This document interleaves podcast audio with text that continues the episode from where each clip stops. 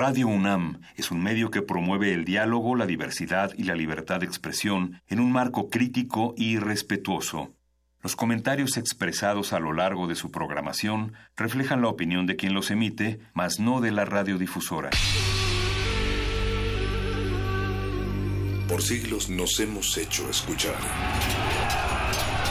Nacimos como parte de esa inmensa mayoría. Escuchar.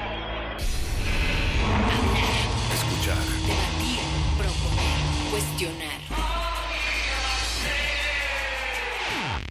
Está en nuestra naturaleza. Seamos instrumentos de conciencia de nuestro pueblo. Usamos el sonido porque atraviesa obstáculos. Muros, fronteras. Nosotros somos la resistencia.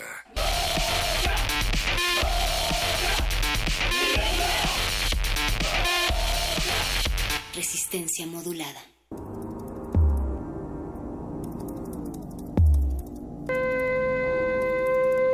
Cada año, como es costumbre, la fiesta de muertos o de los fieles difuntos en nuestro querido Tempual es una apoteosis de alegría, de verdadera tradición, de particular devoción, de recuerdos familiares y una manera tan especial de añorar a los amigos, a los seres queridos que solo se nos adelantaron en el viaje eterno.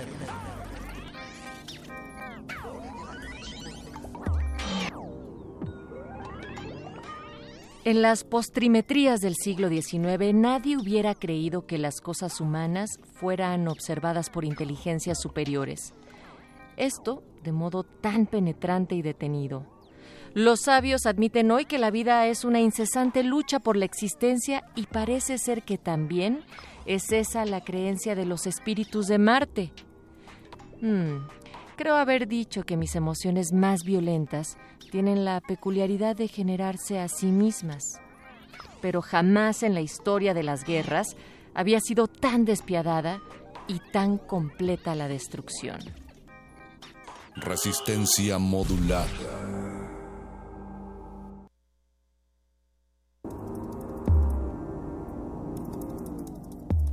Resistencia, estamos ante el fin, la guerra de los mundos, de las naciones y las fronteras.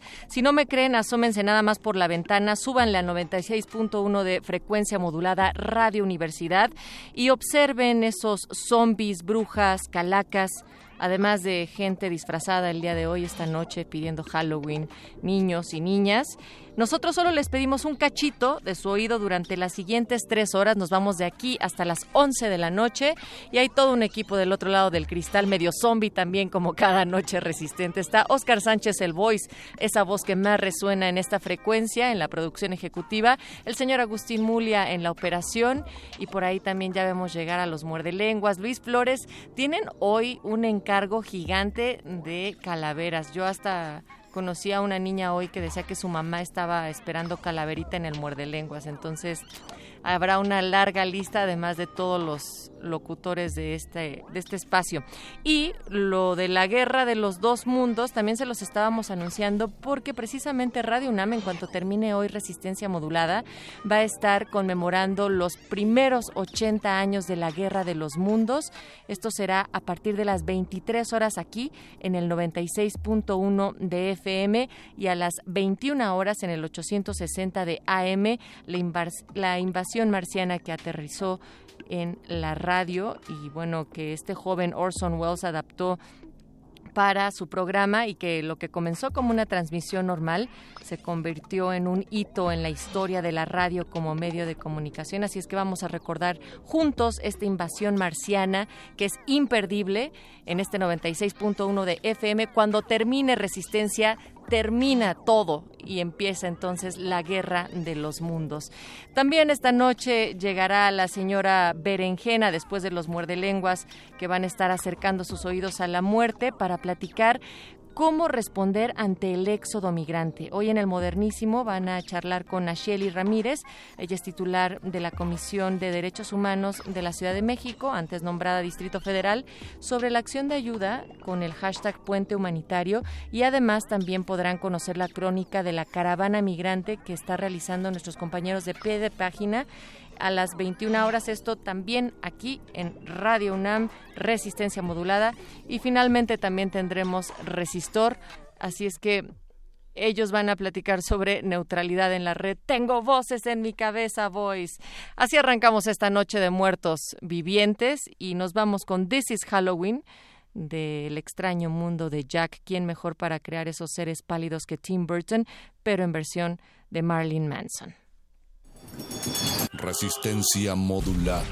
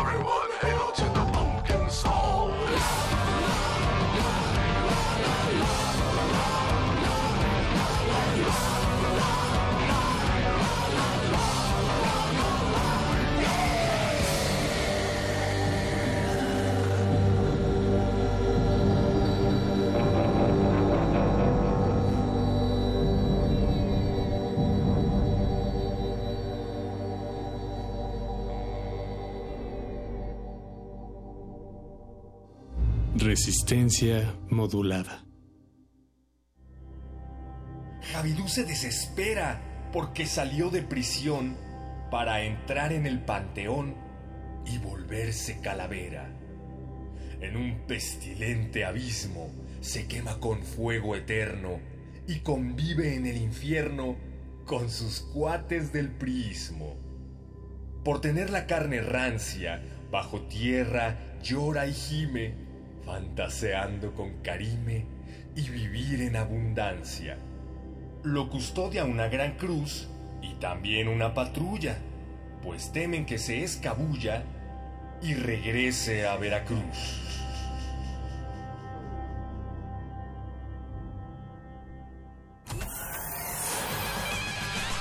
Lánguida la luna libra la lid lúbrica de libros. Maleable la mente, emula al mutante milenario. Muerde lenguas, letras, libros y galletas.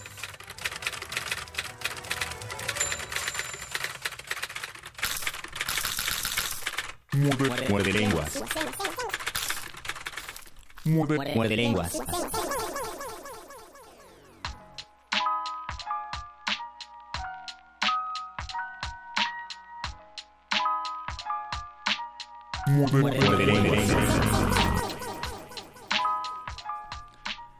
Muy campante la Catrina quiso entrar en el programa para hacer su propio drama adentro de la cabina. Mientras tanto, Conde y Luis hablaban con gran soltura de tacos, literatura y libros de este país. La calaca lo sentencia, ya se van para el panteón, aunque en serio ustedes son lo chido en la resistencia. Conde y Luis dijeron, no, no nos dañas ni nos menguas, porque nuestro muerde lenguas justamente ya empezó. Y así es como les damos la bienvenida a Gracias, este muerde lenguas calavérico y también de Halloween. Hay que, hay que lanzar esa, petición. Mándenos sus ofrendas y mándenos sus poemas de la muerte y mándenos sus sus, eh, disfraces. sus disfraces y nosotros intentaremos también mandarles sus calaveritas literarias. Y esta es la voz de Luis Flores del Mal. Aquí la voz del mago Conde les da la bienvenida cuando son las ocho y cuarto de la noche, es la noche de Halloween, se abrieron las puertas al inframundo y ya empezamos esta emisión. Les recordamos que pueden buscarnos en Facebook como Resistencia Modulada. Tenemos un Twitter, arroba Rmodulada. Y pero sí tenemos el Twitter o... Eh, en este momento no, pero lo vamos a hacer. Entonces ustedes, eh, Pero escríbanos en de Facebook. todos Resistencia modos, Modulada. intenten escribirnos sobre todo en Facebook, que ya en un momento vamos a iniciar nuestra transmisión en vivo. Y no les damos el teléfono nada más porque lo vamos a usar, porque al ser una noche especial, una noche halloweenesca, tenemos varias voces que van a entrar también a este programa. No es lunes, es miércoles, no se confundan, pero aunque sea miércoles, este programa de radio tiene su propio programa de mano. Los mejores asientos se agotan y las luces están por apagarse. Esto no es un programa de radio, es un programa de mano. Muerde lenguas. Muerde, muerde, muerde. Muerde lenguas. Muerde lenguas. Muerde, muerde, muerde. Muerde lenguas. Muerde lenguas. porque ninguna fecha nos exime de tener la conciencia de las situaciones que ocurren a nuestro alrededor. Es por eso que, en cualquier lugar y en cualquier momento es bueno darle, darle voz a, aquellas, aquellos tratamientos artísticos que hablan acerca de cosas que son necesarias e importantes y por eso esta vez de manera extraoficial, sobre todo porque la, la estación está como para invasión zombie porque no hay nadie en la Está muy estación. solito esto. Está muy solito Adolfo Prieto 133. Aún así tuvieron el coraje y el valor de aventarse en esa larga alfombra roja desde la calle hasta la cabina. Abril, Lara y Ruth Zamora, bienvenidas. Muchas gracias. Muchas gracias. Buenas noches. Buenas noches, Abril. Buenas Buenas, noches, Ruth. Ustedes nos vienen hablar de mariquitas en cuerpo presente o de cuerpo presente. De cuerpo presente. Mariquitas de cuerpo presente. ¿De qué va Mariquitas de cuerpo presente?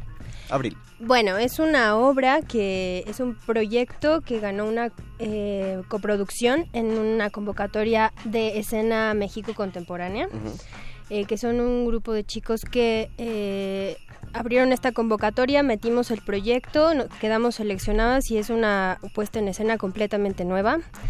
Eh, la hicimos Ruth Zamora, eh, yo y tenemos otros eh, equipo de colaboradores. Está Luis Barrera, Mario Alfaro, Eric García, y, y, bueno, Alfredo Macías y Emilio, Iturbe. Perdón, es que no me acuerdo de todos Ah, los está muy bien. No, pero te acordaste bastante bien. Todos ellos miembros de T de Artes Escénicas. Eh, No, es una colaboración Ah, entre T de Artes Escénicas y Colectivo Oso de Agua. Y la obra gira en torno a la historia de la lucha de las mujeres por, por conseguir derechos, pero aquí en nuestro país. A partir de los años 50, que es cuando se logra el voto femenino para toda la República, y de, de ese momento a la actualidad. Entonces es una una revisión histórica acerca de, cuál ha sido la lucha por los derechos de las mujeres aquí en nuestro país y además hacer como una comparación con cómo, cuáles eran los estereotipos, cuáles siguen siendo los estereotipos, cuáles son las obligaciones que se le dan a las mujeres con el cuerpo, dentro del cuerpo, etcétera. O sea, es, es un recorrido de casi 70 años, ¿no? De historias. 70 años en una obra de teatro y cómo la organizan entonces. Pues en realidad mm, no es una obra de teatro tal cual, estamos haciendo una combinación ahí de lenguajes, yo creo que es más bien una cuestión más de danza-teatro. Nos inspiramos muchísimo en la estética de las muñequitas estas de papel recortable, no sé si las recuerden, que Las- tenían sus vestiditos. Claro, y que tenían como unas solapitas para que se los colgara. Exactamente. Entonces, a partir de esta estética que nosotros tomamos y que nos damos cuenta que podíamos escoger todo como niñas, pero difícilmente teníamos opciones como a nivel profesional, ¿no? O sea, puedes elegir el vestidito, la carriola con el bebé, La plancha. la plancha, el burro, la aspiradora, todo lo que lavadora. se nos asigna como rol de género. Y pues bueno, a partir de, de ahí dijimos, bueno, tenemos que hacer ya un, un- una estructura, tenemos que más bien reestructurarnos y reconstruirnos a partir de la historia de, los, de la lucha feminista en México. Y es justo ahí donde vamos tomando algunas cosas. Es imposible abarcar todo porque es muchísimo lo que se ha hecho en este país a nivel de la lucha eh, feminista, la, la lucha de las mujeres, pero vamos rescatando, vamos rescatando este algunos hechos a lo largo de las décadas. ¿Cómo, como cuáles? Así, este, para spoilear un poquito de... Bueno, como menciona Abril, arrancamos con la lucha de las mujeres sufragistas, que es sumamente importante. Creo que es una de las luchas que más se ha dejado ahí diluida. Otra cosa que nosotros ponemos mucho énfasis es que la historia está contada a partir de, lo- de los logros que han tenido los hombres. La lucha que ha tenido las mujeres está completamente desdibujada y pues es injusto. Realmente la lucha feminista es una de las luchas que se ha mantenido a lo largo, yo creo que de la historia. Y pues partimos de ahí, de la lucha de estas mujeres increíbles que empezaron a hacer un trabajo por visibilizarnos no solamente desde el voto, sino como ciudadanas. Entonces, ah, perdón, Aurel. Sí, no, que, que justamente antes de los años 50, bueno, antes de- del voto femenino, las mujeres no éramos consideradas ciudadana- ciudadanas en este país. Entonces, algunos de los hechos que abordamos son el movimiento del 68, cuáles fueron algunas de las mujeres que participaron en, en- en el movimiento.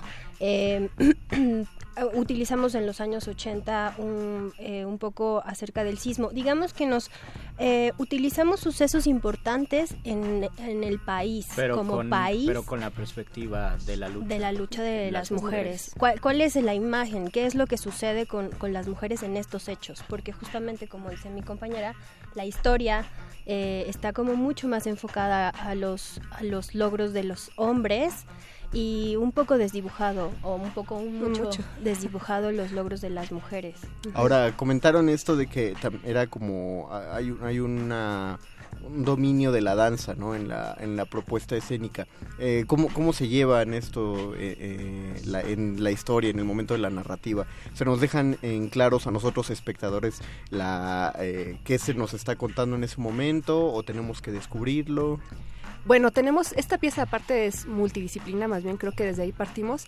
Eh, esta convocatoria está dentro de, los, de la segunda invasión de espacios mórbidos, que la propuesta son espacios muy pequeñitos, son cuartos bastante reducidos en los cuales nosotros estamos teniendo un diálogo tanto a nivel de la palabra como a nivel corporal, hay multimedia, hay un diseño sonoro específicamente hecho para la obra, entonces todo se va tejiendo de la mano, entonces no solamente hay cuerpo, sino también hay diálogo. Vamos a ir construyendo juntos la obra. Creo que todos la, está dividido por cuadros, pero ya no les vamos a contar más de Laura porque tienen que ir a verla. El asunto es que eh, sí le van a entender si esa es la pregunta. Ya tuvimos eh, función la semana la semana pasada y nos fue bastante bien con las personas que la recibieron. Eh, es, es bien padre poder escuchar las reflexiones al final de la obra, porque esa es otra, pa- otra parte que nos importa, escuchar qué es lo que dice, qué es lo que siente el espectador, qué es lo que siente la espectadora. Entonces, este, al final hacemos una reflexión y todos los comentarios que nos dieron fueron muy, muy enriquecedores. Ah, qué bien. Y ahora sí, entonces vamos a darle a, a la gente las, las señales, ¿no? ¿Dónde, cuándo, a qué horas, desde cuándo y hasta cuándo? Estamos en el Centro Cultural El Hormiguero, que es un espacio nuevo, independiente. Apoyemos de verdad los espacios independientes que cada vez cierran más y pues es un esfuerzo tremendo eh, de Michelle y de, del director que es Marco Pacheco. Eh, estamos en Gabriel Mancera 1539, Ujú. viernes a las 8 y domingos a las 6 de la tarde hasta el 16 de diciembre. Hasta el 16 de diciembre. Otra vez viernes a las 8 y domingos a las 6 de la tarde en Gabriel Mancera mil- 1539. 1539. Cerca de algún metro. algún Está muy autobús. cerca del metro Zapata. Eh, estamos casi eh, en esquila con Félix Cuevas. Ah, muy bien. Este, al ladito de un parquecito que no me acuerdo cómo se llama. Pero hay un parquecito. Pero hay un Y parquecito. una funeraria muy conocida también, muy cerca por ahí. Hablando de. Hablando, ya que es el tema de, de estos días. Sí, vamos, además de las funciones que tenemos nosotros, también queremos eh, mencionar que la temporada es de miércoles a domingo y hay muchas otras obras. Ten- hay ocho, ocho puestas en escena más Con diferentes horarios. con entonces. diferentes horarios. Vayan a buscar la página de escena México Contemporáneo, busquen el hormiguero también y vayan a darse una vuelta. Todo- creo que todas las propuestas son propuestas que valen la pena y que es importante que, que vayamos a Y ver en, teatro. la cuestión danza. íntima, el, el teatro pequeño, ¿cómo, ¿cómo se vive esa experiencia en la, en la audiencia? Pues no es una cosa muy común, todavía hay un poco de resistencia entre algunos participantes. Sacan de- se sacan de onda, sí. sí. Es que estamos muy cerquita, muy, muy, muy cerquita. Pero también eso nos, nos permite hacer un, un lazo como mucho más intimidad. Es más difícil poder mentir cuando estás de frente a frente. Claro. Entonces, en realidad cuando estás tan cerquita es muy muy difícil que puedas engañar al, al espectador sobre si estás diciendo una verdad o no. Y el espectador tampoco se puede engañar sobre lo que Exacto. está No, se puede, no puede nublarse en la Exacto. vista cuando No pueden decir, alguien "Ay, enfrente". eso no es cierto. No hay ¿no? forma de evadirse, ¿no? Que es lo que generalmente pasa con los foros más grandes, que se establece esta cuarta pared, que es como esta barrera imaginaria entre lo que sucede en la escena y lo que sucede con el público. Aquí estamos frente a frente literalmente. No puedes voltear a ver la luz o un detalle o el hilito de tu Sí, estás, de frente. Además también el público participa en eh, a- dentro de la puesta en escena de alguna manera. No les diré cómo, pero participa dentro de sus reflexiones.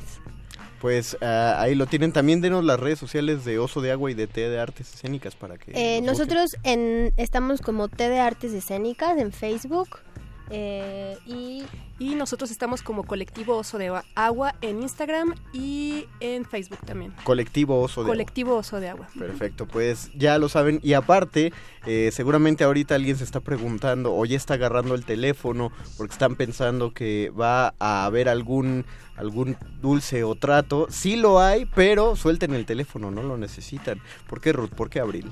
porque las personas que lleguen este viernes Este viernes. este viernes A las ocho de y la noche. a las 8 de la noche eh, diciendo que nos escucharon por aquí van a recibir un maravilloso descuento Tienen, solo tienen que llegar y decir, escuchamos en Muerde Lenguas la invitación a la obra y venimos aquí a ver. Exactamente. exactamente No, no, no es necesario llamar. Bueno, creo que alguien ya está saludando al perro muchacho en el teléfono, pero no, no, este, no, no era necesaria la llamada.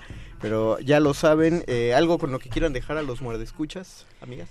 Pues es- acompáñenos a esta maravillosa travesía que hemos construido eh, Abril y yo con todo el equipo, por supuesto, pero que es un tema que nos mueve y nos fortalece también como sociedad. Tenemos que estar juntos en esto y espero que estén con nosotros. sí a todas y a todos los que nos escuchan dense la oportunidad de, ir a acompañarnos y vamos a disfrutar todos juntos Hasta el 16 de diciembre, lo que les decimos siempre, no dejen que se haga de chicle la temporada, no retaquen el inicio y el final, no descuiden el centro, Sí, vayan a toda la temporada, ya lo sabemos. Perdón, es muy importante decirles esto. Eh, como es un espacio eh, particular, es muy poquito el cupo. Tenemos cupo limitado, entonces es muy importante Que lleguen temprano. temprano. Y ah, ahí va otra.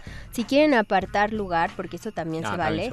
Apartar lugar, mándenos un eh, correo, un mensajito a la página de T de Artes o a la página, página de, Colectivo Oso de. Colectivo Oso de Agua y podemos ir apartando sus fechas, porque de verdad las funciones pasadas se llenaron y ya no pudieron entrar más personas. Sí, sí es, sí es muy necesario que, que hagan eso y aparte está más padre porque así sienten que reservaron su lugar. Y van con la seguridad de que, de que van a tener lugar y se Exacto. sienten como VIP llegando, entonces Exacto. Ahí lo tienen. Pues muchas gracias, Gracias. Ruth Zamora. Gracias. Gracias, Kenny Abril Lara. Gracias. Gracias. por haber estado aquí en la cabina. Eh, vamos a hacer una pausita musical, Luis. Vamos a escuchar una rolita eh, patrocinada por Oscar el Voice y regresamos a este muerde lenguas de letras, taquitos y muerte. Y calaveritas. Y calaveritas. Muerde lenguas. Saunieledron muerde lenguas. Saunieledron muerde lenguas.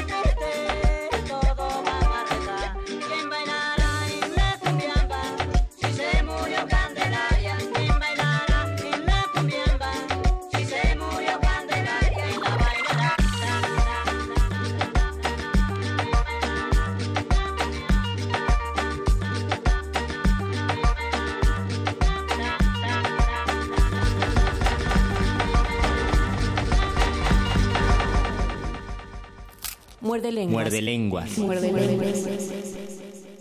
Muerde lenguas. Muerde lenguas. Muerde lenguas.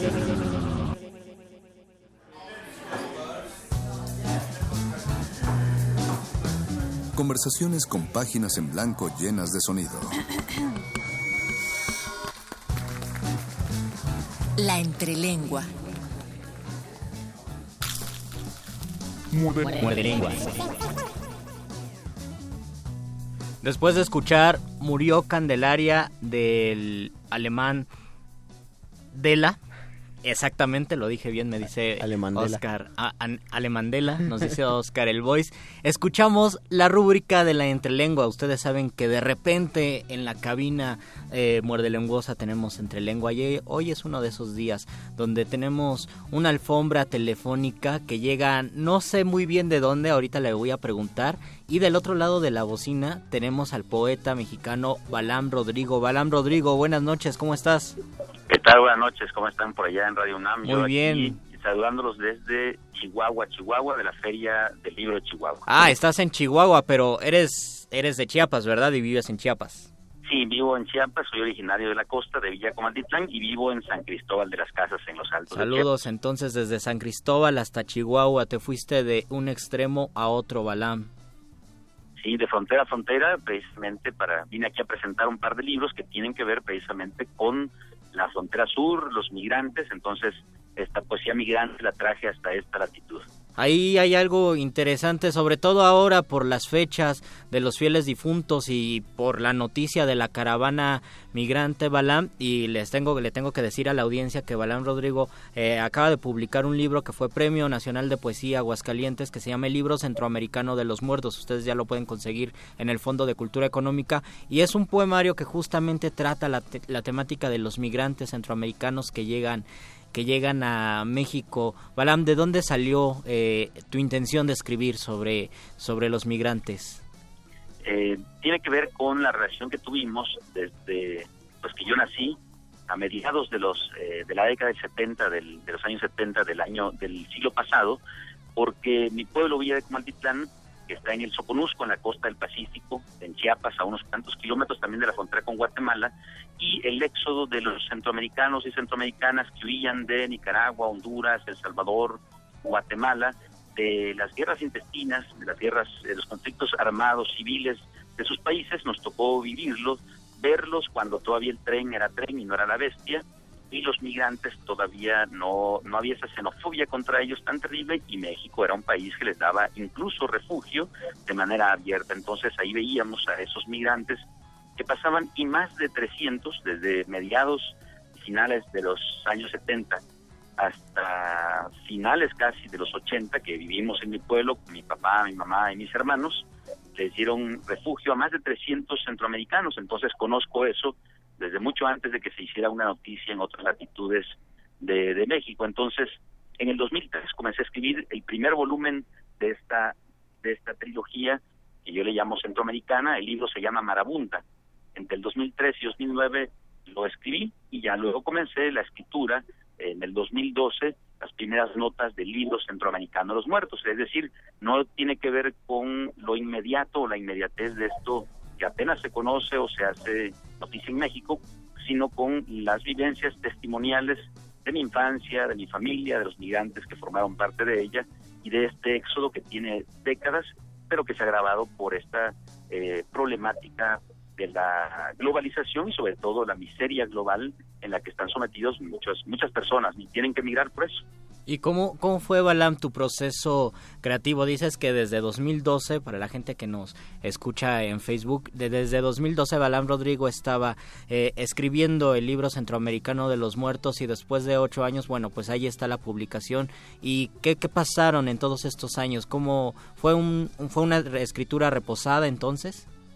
Eh, mira, en el 2012 comencé a... Yo terminé el otro libro en 2009 y me quedé con varias interrogantes generadas tras hipótesis de lenguaje, eh, por llamarlas de algún modo, que tuvieran que ver con la frontera. Y lo que no logré, eh, o, pienso yo que no pude escribir en, libro, en Marabunta, el primer volumen, publicado ahora recientemente por Praxis, se publicó también en Uruguay este año, la editorial Yaugurú publicó el primer volumen. En este segundo volumen de la trilogía, el libro Centroamericanos Muertos, intenté hacerlo, unir el río Suchiate y el río Bravo con historias, eh, poemas de migrantes mujeres y hombres que fallecieron eh, en su intento por llegar a Estados Unidos. Entonces, unir pues, en el camino que lleva la bestia, una, darle voz a los eh, centroamericanos, centroamericanas que no la tuvieron. Eh, tomé algunas notas y en el 2014, en el barrio María Auxiliadora, en San Cristóbal, eh, fue el primer libro que yo escribí al volver a Chiapas, a vivir allá con mi familia. Y lo escribí en nueve días, el libro Centroamericano de los Muertos, a partir de las notas eh, que yo ya tenía y demás. Me senté una semana a terminar un libro doloroso, complejo y demás, y en nueve días me metí en ese inframundo escritural a terminarlo y después lo dejé ahí algunos años hasta que pues, el año pasado decidí enviarlo a este certamen al Premio Bellas Artes de Poesía Aguascalientes y pues resultó ganador. Y ahora, Balam, que estamos ante la noticia de la caravana migrante y mucho eh, también con, con, el juego mediático, ¿no? De, de, la culpa, por ejemplo, y que también refleja el la xenofobia, el clasismo, el racismo. Eh, ¿cuál, ¿Cuál es tu percepción y cuál es lo que ves en esta situación actual? Eh, mira, lo que sucede es que creo yo que la poesía intenta reflejar eh, al menos lo que yo hago y lo que hacen otros muchos escritores de poesía testimonial, un momento histórico y uno puede incluso adelantarse y ver la poesía, es más aguda, es un escalpelo que puede ver la realidad, transformarla, recrearla, pero advertirla también. Entonces no soy el único que ha escrito sobre eso. Juan Bañuelo lleva escrito sobre los migrantes hace varias décadas, mismo Oscar Oliva en su momento, en estado de sitio, un libro de la, del 71, y otros escritores chiapanecos más porque nosotros pertenecemos a la tradición eh, centroamericana. Por otra parte, también lo que yo digo ahí, y lo dije en, cuando recibí, eh, cuando mi libro recibió el premio y en la premiación de Aguascalientes, me considero el primer centroamericano en ganar, en obtener el Premio Bellas Artes de Poesía Aguascalientes, porque identitariamente los chiapanecos somos centroamericanos. Desde hace años, desde hace varias décadas, varios escritores, artistas, eh, intelectuales de Chiapas, incluidos el mismo Heraclio Cepeda, el Macías y otros más, Roberto López Moreno, hemos eh, no solo defendido, sino reivindicado nuestra centroamericanidad y queremos que se incluya esa identidad centroamericana como parte de la mexicanidad. Así como existe lo México-americano, claro que existe lo México-centroamericano. Nosotros, los escritores, los poetas de Chiapas, somos resultado también de esa tradición. Y por otra parte, creo yo, mi libro, eh, eh, en el libro exhibo, eh, critico a las instituciones desde la poesía que tienen que proteger y velar por los derechos de los y las migrantes y sin embargo forman parte del crimen organizado en, en muy diversos lugares y de las maneras más crueles y terribles que uno pueda imaginar. México, en lugar de ser refugio de los y las migrantes, se ha convertido, como lo dije en algún momento, en el chucho rabioso de Estados Unidos en materia migratoria. Balam Rodrigo, pues este, este tema da para muchísimo y me parece que eh, en el futuro existirá en, en ti tal vez la el deseo de seguir escribiendo al respecto. ¿Así será? Sí, hay un el tercer volumen de esta trilogía ya es un libro no de poesía sino de ensayo en el que hablo e incorporo estas identidades y esta geopoética por llamarla de algún modo centroamericana y analizo libros desde hace más de 100 años de escritos en Chiapas o por chiapanecos que tienen que ver con esta identidad centroamericana, nuestra centroamericanidad y los vínculos poderosos que tenemos, porque si algo hace la poesía, si algo tiene el arte, es que tiende puentes y rompe con esta idea de fronteras, de muros y demás. Lo que yo espero que haya en el futuro es un diálogo profundo y un reconocimiento en ese espejo centroamericano al que nosotros también, buena parte de los mexicanos, pertenecemos.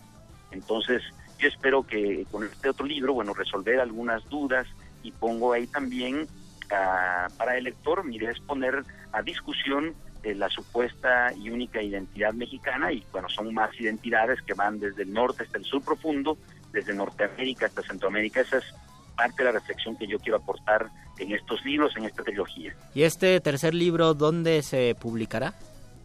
Pues todavía no lo sé, Todavía no yo lo, lo- lo estoy eh, tergiñando, terminando, yo espero también enviarlo a algún certamen, quizá de ensayo, me han ofrecido publicarlo y si no el próximo año ya quiero también publicarlo para que sea leído y las personas encuentren ahí algunas otras este, eh, respuestas ya desde el ensayo, desde la reflexión en torno a las identidades eh, fronterizas del sur de México, particularmente de Chiapas y obviamente pues de- hablo desde la poesía, desde lo literario.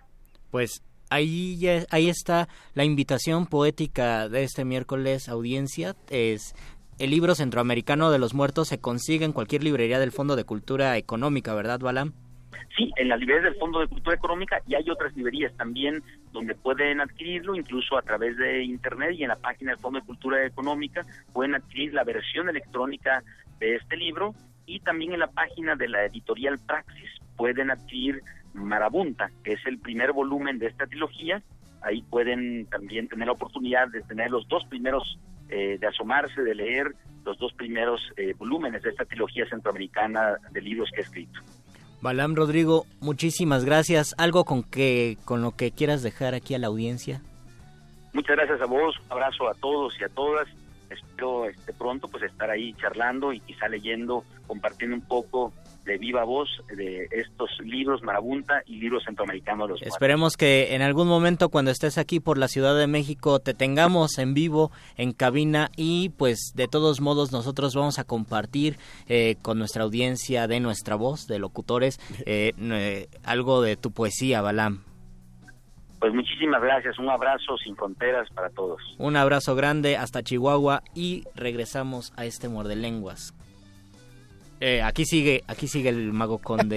Esa es la, esa Yo es creo la que ibas a sonrisa, mandar a una rola. Eh, pues vamos a mandar a una rola y regresamos con otro bloquecito de, de este Muerdelenguas que ya tuvo dos entrevistas y vamos a tener ahora sí que hablar sobre las calacas y las calaveras y tal vez leer algunas calacas y calaveras.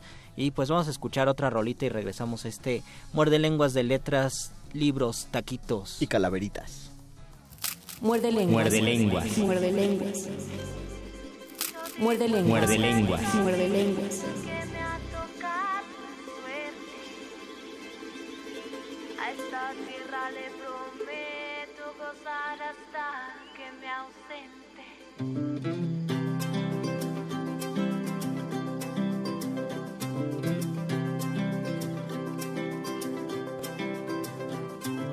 Yo disfruto de esta vida que me ha tocado en suerte. A esta tierra le prometo gozar hasta que me ausente. No me alcanza con soñar lo que hay en el aliento. Pa' soñar con otra vida, cierro los ojos, un intento. Para enseñarme a volar,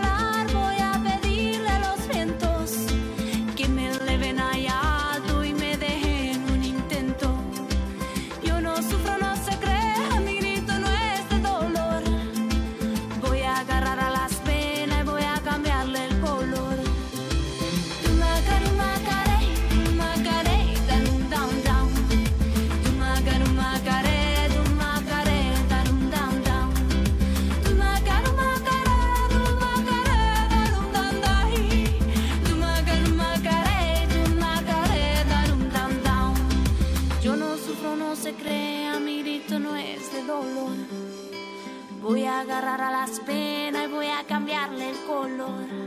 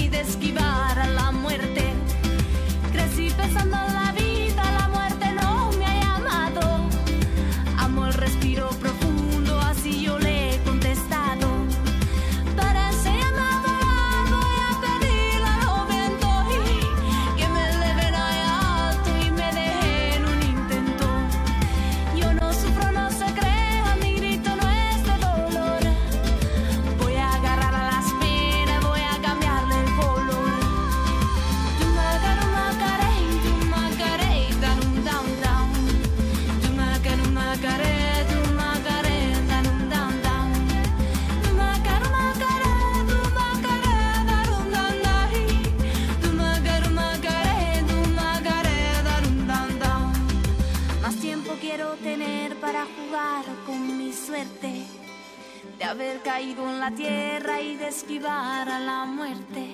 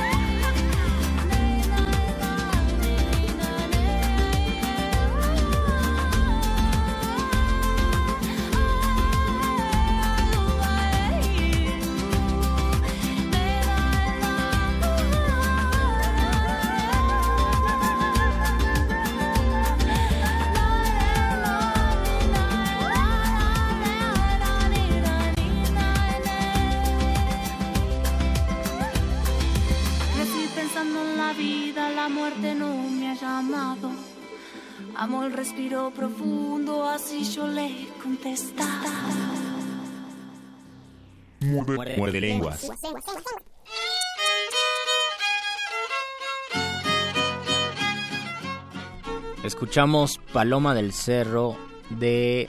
No, escuchamos de Paloma del Cerro gozar hasta que me ausente. Hasta que te ausentes. Hasta que nos ausentemos de la vida de la cabina de este gran programa de radio llamado Existencia. Existencia modulada. Que otra vez existencialista, Luis. ¿Qué existencialista? Sí, pues es Día de Muertos o es Noche de Brujas. Son las fechas para reflexionar sobre la muerte de manera cómica y a veces de manera trágica, no lo sé. Las dos ayudan bastante. ¿Qué tan, ¿Qué tan dispuesto te sientes a hacer calaveritas chiquitas, así de cuatro versos de la audiencia? Me siento muy dispuesto. ¿Sí puedes? ¿Sí te avientas? Sí, bueno, tendría que guardar silencio unos 15 segundos Ah, o mira, 15 segundos. 20 Ah, no, segundos. ya dijiste 15. No lo sé. No, es que si me propongo guardar silencio 15 segundos me voy a poner nervioso y no voy a poder, pero sí, tal vez sí. Yo aquí traigo Eh, un par de calaveritas. Todavía y no acabo todos una. queremos ansiosamente escucharlas, porque yo nada más hice la primera que, que escucharon los que eh, entraron con nosotros desde el inicio, entonces eh, podría ser calaveritas. Voy a, voy a leer la primera de, de la primera persona que la pidió el lunes y que de hecho eh, ella ya se hubiera ido de la cabina, pero se quedó nada más a resistencia porque sabe que le íbamos a hacer. Eso sí es resistir. Es, es para Natalia Luna que está allá afuera, entonces esta es la, la calaverita de Natalia Luna. Venga pues. Por escuchar a Natalia en el radio, la pelona quiso guardar su persona con tierra, tumba y azalia. Ni en Japón, Dubái o Italia no lo hizo en nación alguna. Por darle una buena cuna, dio su voz inteligente, se escuchara eternamente, la fue a enterrar a la luna. Oh. Muerde lenguas. Qué, buenas rimas con Natalia. Con- Está, está difícil. Está ¿eh? difícil, está difícil. Iba, iba a escuchar. iba La única rima que se me ocurre es didascalia y es una palabra, es un tecnicismo muy extraño del teatro. Didascalia, aparte, didascalia. No, te avientas medio verso. Te avientas medio verso con didascalia. Tienes tú, a ver, ¿qué dice la gente? Nos dice que no se escuchaba la entrevista con Balam No, pues no. Rodrigo, no se escuchaba porque era entrevista radiofónica. Nos dice Martelena que ya tiene su disfraz eh, en la foto de su Facebook, pero que no lo alcanzamos a ver. Luis Alfredo nos preguntaba cuál era la música de fondo. No sabemos, Luis Alfredo. Lo que estamos escuchando ahora sí sabemos y es eh, la música del chantolo, que esa palabra es muy curiosa. Qué bueno que tenemos un programa de lengua, porque lo puedo decir. Eh, es una palabra del, del latín, sanctorum, y que apropió el náhuatl y que nahuatlizó, por decirlo de un modo, es decir, que le contagió correcto. los rasgos lingüísticos del náhuatl a una palabra de latín, algo que es muy curioso y es muy extraño porque casi siempre las palabras o se latinizan o se hispanizan, pero en este caso es una palabra que parece náhuatl, pero cuya raíz viene del latín, el chantolo. Es una de las palabras que más me gustan además. Y bueno, eso es lo que escuchamos en este momento. Y nos saluda Dulce María Tobar Hola, Dulce y nos María. saluda también Gabriela. Hola Gabriela. Que Vamos- se unen a este, a este muerde lenguas calavérico. Vamos a leerle su calaverita al perro muchacho. Sí, por favor. Ya está ansioso ahí arriba desde su alféizar de perro. Ahí te va dedicada para ti, perro muchacho, tu calaverita. Se aventaron un quien vive entre la muerte y el diablo para saber a qué establo se llevaban a este pibe. El perro muchacho escribe con sangre, lodo y licor su epitafio a to color en una negra playera para que el que lo leyera viera aquí yace un hardcore. Oh. Para ti, perro. este, lo voy a- Muerde ¿Cu- lenguas. ¿Cuántas tienes. Conde? ¿Cuántas tienes? Tengo otras dos todavía. Nada más que una de, eh, un- uno de ellos no está aquí. Igual y no lo conocen, es Paquito de Pablo. Por si no sabían, tiene un programa aquí en ¿Cómo, Resistencia. cómo se llama su programa? Cultivo de Ah, ejercicios, cultivo de ejercicios. Sí, los lunes. Unos creen Lunes que es nuevo, jueves. pero no, ya tiene un rato. Ya tiene un rato, entonces. Ya tiene sus añitos. Aquí va esta críptica calaverita para Paquito de Pablo. Paquito y la cucaracha sufrían del mismo mal, una carencia fatal del humito de la macha. La muerte no los despacha, pues no les sirven los pies, sin que por última vez se enciendan un cigarrito, pues como ya no es delito, la muerte pide las tres. Oh. Lenguas. a donde quiera que estés, Paquito de Pablo. Ampárate, Paquito de Pablo. es tu momento. Corre y ampárate. Puede ser el sexto en ampararse. Puede ser el sexto amparo que se falla a favor. Lo estamos quemando, pero... Bueno, es un decir, Paquito es una representación de nuestra resistencia y de lo que se puede lograr eh, si nos ponemos las pilas. A ver si me dan más chance. Todavía tengo aquí el otro, que es el de el de Betoques. Venga, pues. La calaverita del Betoques. Ahí va. Justo a media producción, porque así es la radio cruel, se ahogó con un falafel nuestro querido pelón. Por una equivocación se llevó la muerte al viejo don Betoques y me quejo, pues la muerte cegatona vio en él su propia pelona y creyó que era un espejo. Oh, Muerde lenguas. oh, no, sí, cierto, ustedes no lo saben, pero sí. O a lo mejor sí lo saben, porque dicen, ese Betoques se escucha que se rapó. Y sí, tienen razón. Así es. Se rapa Betoques, entonces, muy, muy cierta tu calaca. Faltan muchas calacas y esperemos, pues no sé, eh, ponerlas en los comentarios o si no, a ver si las podemos ir escribiendo. Las, ponemos, las subimos a la página de la Resistencia. Las subimos a la página de la Resistencia porque nos habían solicitado unas tres o cuatro calaveras eh, la semana pasada. No, el lunes. Eh, que diga el lunes. El lunes. programa pasado. El programa pasado. Estás pensando una calavera, ¿verdad? No Por estoy pensando, estás estoy un poco, mismo- estoy un poco nervioso tiempo. porque no puedo, no puedo pensar calaveras, porque estamos estamos al aire, pero sí me gustaría escribir calaveras. Ya voy a renunciar, las voy a voy a renunciar a intentarlas escribir mientras hablo y las vamos a poner entonces en la página. A ver, de a- ver, hay que Modulada. improvisar una para la señora Berenjena. Porque yo no la tengo terminada. A ver. No tengo terminada ni, la- ni la de la señora Berenjena ni la del Voice. A ver si podemos un verso y un verso. Eh, ¿Cuatro versos nada más? Eh, no, no lo sé, o una décima tal vez. No manches, no. No, vamos a hacer el ridículo espantosamente. A ver, vamos, vamos a intentar. Ah, ¿Por qué no? Al- ¿Alguien no tiene, de la audiencia, no tiene una calaverita? O sea, sí lo intentamos, pero alguien no tiene una calaverita ahí de la audiencia que quiera... Una calaverita para mí o para el mago conde. O para lo que sea, no sé, para quien quieran. ¿A quién? ¿A, a Bere? A la señora Berenjena. pero, si no- podemos... pero si hacemos un silencio muy largo, la cancelamos, ¿no? No, si hacemos un silencio muy largo, igual podemos, podemos salvarla. Eh, ok. Vamos a empezar, a ver, a ver cómo queda. Va. A ver, ¿Tú yo soy empiezas? 1, 2, 3, 4, Sí. 5. Muy bien, está muy bien. Yo empiezo. Va camino del panteón. La señora Berenjena. Porque siente una gran pena. De una manifestación. Eso le suena a traición. De parte del mal gobierno. Ya nos chingué. De eso le suena a traición de parte del mal gobierno. Y con abrazo fraterno.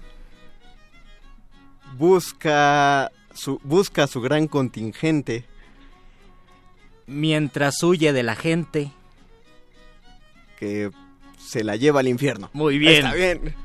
Nos, nos salió, nos salió Nos muy salió bien. decente. Nos Digo, salió si la- decente. si la- es si que la- yo quería acabar la señora berenjena, entonces. No, perdón. Y, y tú dijiste el segundo verso, pero, pero me gustó. Y además el. Me entré en pánico, Luis. Ajá, y además el último de, del infierno no quería gastar esa rima. Pero Quedó bien, bien. bien, gracias, me la- me Quedó bien. Así que si ustedes quieren su décima improvisada. Híjole. es momento, es momento de solicitarla. Se me va a subir la presión. Porque se, no- se nos va a subir la, la presión y no tenemos a los, improvi- a los improversadores del mes pasado. Deme en una coca.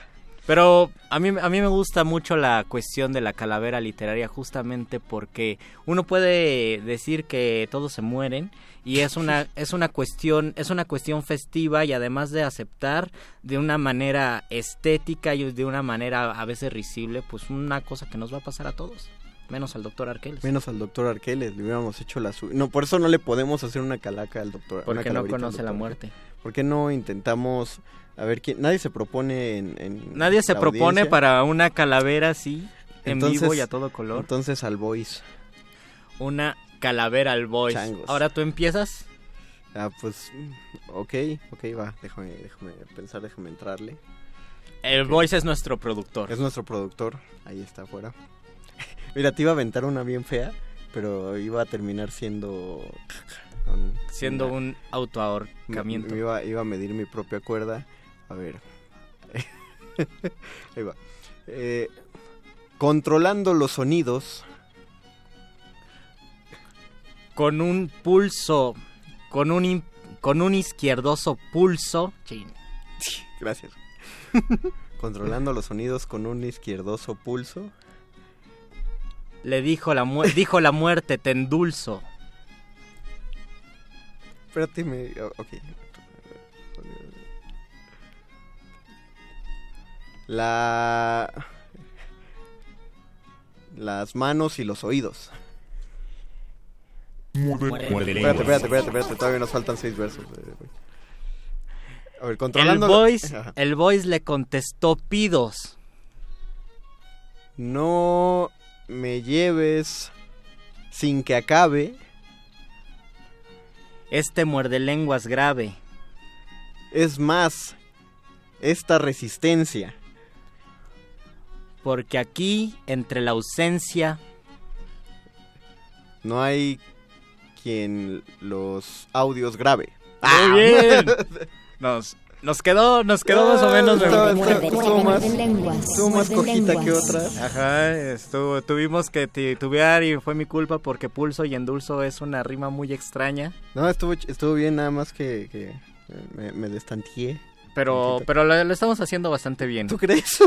Yo Tenemos, Nunca- tenemos nunca había lugar para fueran- una última calavera. Son los cuatro minutos más largos de, de- que ha habido en el Muerde Lenguas.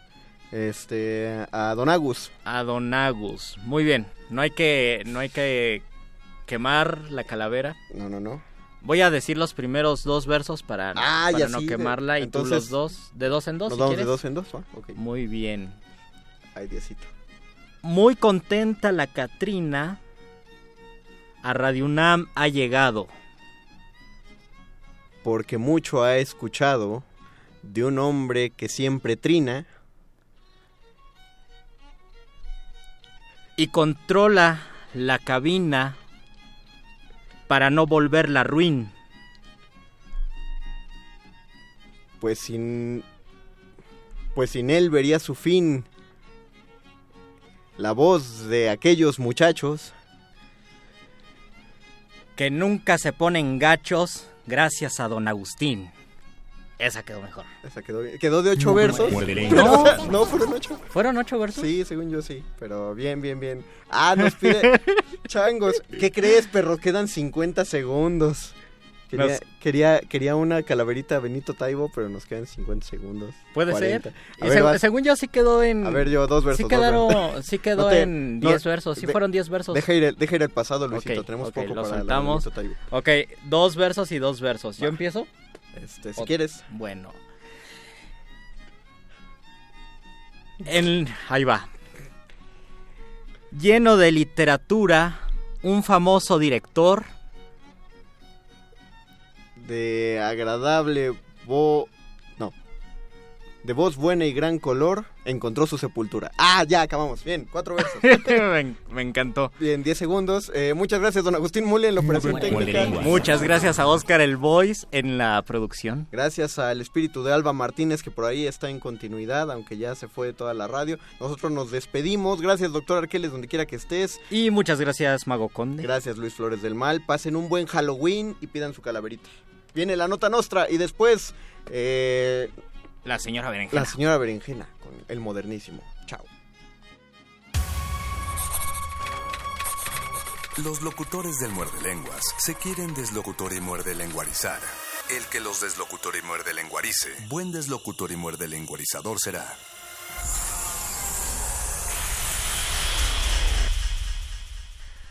Resistencia modulada. 2018. 100 años del nacimiento de Louis Althusser. Según la tesis de Althusser, el sistema capitalista no se sostiene únicamente de aparatos represivos. Requiere cierto grado de convencimiento por parte de las clases bajas. Esto se logra a través de los aparatos ideológicos del Estado. Otro aparato ideológico, pero si nos atenemos a los periódicos, a la televisión, las noticias, nos hace inhibirnos y nos causa miedo. Y con esto le estamos haciendo un favor a los dirigentes, a los políticos, porque es la mejor manera de controlar a la ciudadanía y al pueblo. Doctora Fernanda Navarro, estudiosa de la filosofía. Louis Althusser, 96.1 de FM. Radio UNAM, Experiencia Sonora.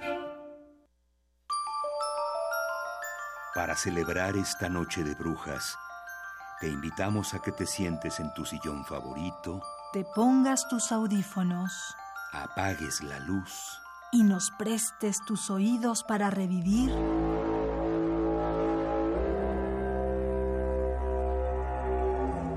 la invasión marciana que aterrizó en la radio. a 80 años de la Guerra de los Mundos. Miércoles 31 de octubre a las 11 de la noche. Escucha su retransmisión el sábado 3 de noviembre a las 19 horas. ¿Qué te da más miedo? ¿Los seres del más allá? ¿O los que vienen de otros planetas? Radio UNAM. Experiencia sonora.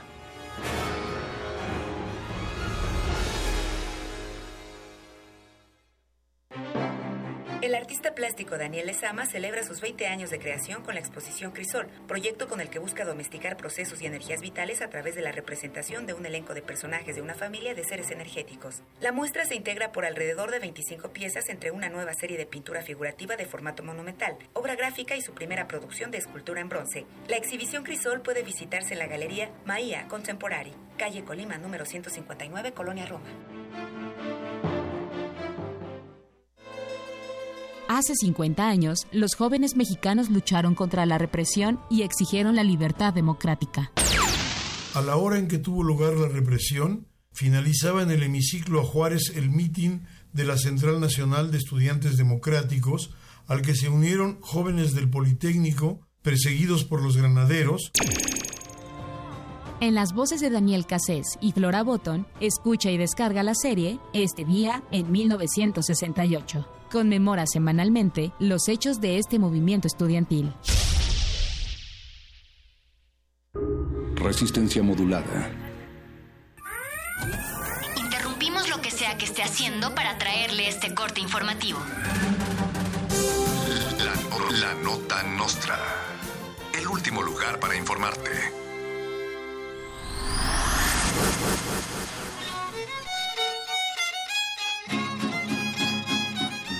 Acérrimo crítico de Andrés Manuel López Obrador enfurece por la cancelación del aeropuerto de Texcoco. El ofendido aprovechó para postear en redes desde el metro detenido e inundado. Dijo que el aeropuerto es más necesario que la creación de vías alternas en la ciudad y adelantó que está pensando en una forma de enojarse por la iniciativa de cancelar la pensión a expresidentes, porque según dijo, es muy importante que haya una oposición sólida en nuestro país. Tras la electoral batalla y conquistar la corona, el peje tiró la toalla, se lo cargó la pelona. El velorio de Obrador fue sencillo y sin enredos, dieron tacos al pastor y a Tolini con el dedo. La parca muy dadivosa, al ver que era muy austero, no se lo llevó en carroza, se lo llevó en un pecero. Su alma no se conforma habitando en el panteón, ya quiere bloquear reforma con un inmenso plantón. Los empresarios honestos que habían invertido millones de pesos en el aeropuerto anunciaron que trasladarán la magna obra a la delegación Iztapalapa, argumentando que la zona ahora estará más seca que el lago. Ante el corte de agua de este puente, los empresarios amigos de Slim y Carlos Salinas decidieron trasladar la construcción del nuevo aeropuerto al barrio de Iztapalapa, admitiendo que, como en Texcoco, el subsuelo es blando pero el aeropuerto será restaurado cada año para evitar hundimientos. Aseguran que si aguanta la pasión de Cristo, aguanta cualquier aterrizaje. Llegó muy desconcertada la muerte al suelo chilango. Sentía un olor a fango y a concurrencia sudada. Se murió la chilangada, dijo por curiosidad. Luego vio que en realidad la gente andaba con vida, solo estaba suspendida el agua de la ciudad. El expresidente y genocida Felipe Calderón criticó que el genocida y presidente Nicolás Maduro acuda a la toma de protesta de Andrés Manuel López Obrador. Aprovechó para decir que la cancelación del aeropuerto de Texcoco ahuyentará las inversiones extranjeras y el turismo. Para devolver la atención de los inversionistas extranjeros, propuso una guerra contra el narco y protección al cártel de Sinaloa. Eso nunca se ha visto y sería muy innovador, declaró el expresidente. Murmuran que Calderón se tambaleaba muy briago por beber el duro trago de quedarse sin pensión y dicen que en el panteón ninguna tumba lo hospeda, él camina en la vereda del canalla y del injusto, tanto que del puro susto ya se le bajó la peda. El aún expresidente, el aún presidente Enrique Peña Nieto declaró que pidió las placas dedicadas a Gustavo Díaz Ordaz que quitaron del metro para venderlas como fierro viejo porque dicen que ahora sí ya le van a quitar su pensión. Y aprovechamos que todavía sigue siendo octubre para mandarle un saludo a Díaz Ordaz y desearle a todos ustedes que no se le aparezca en sus ofrendas. A Gustavo Díaz Ordaz lo cocinan en azufre, él se quema, gruñe y sufre sin poder morir en paz. Luego viene Satanás a esa negra sepultura y cruelmente lo tortura destapando unas caguamas con su cadáver en llamas y su horrenda dentadura.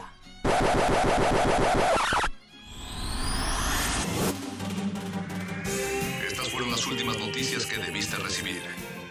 Puedes continuar con tus actividades cotidianas. La no- nota, nota, la nostra. La nota nostra.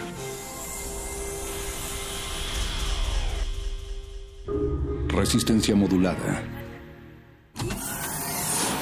Aquí queremos un mundo en el que quepan todas las familias, voces, Opiniones. mundos. Veo un México de comunidades indígenas. Nos protegemos en muros de cristal para evitar la vigilancia. Si no podemos bailar, entonces no es nuestra resistencia. El modernísimo. Todo es arte. Todo es política.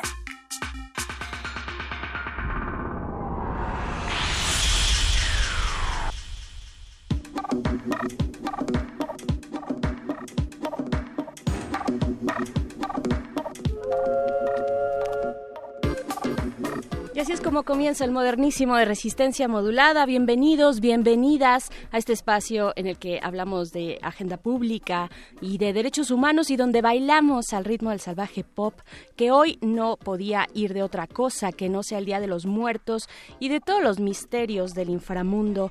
Yo soy Berenice Camacho, la producción estoica esta noche a pesar del corte de agua en la ciudad está a cargo de Agustín Mulia en los controles, Alba Martínez está en espíritu en la continuidad y Oscar Sánchez el Voice en la producción ejecutiva.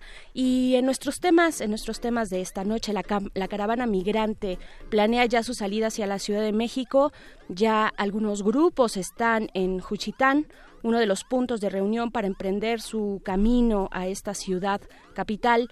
Eh, pues, ¿cómo serán recibidos por las autoridades capitalinas?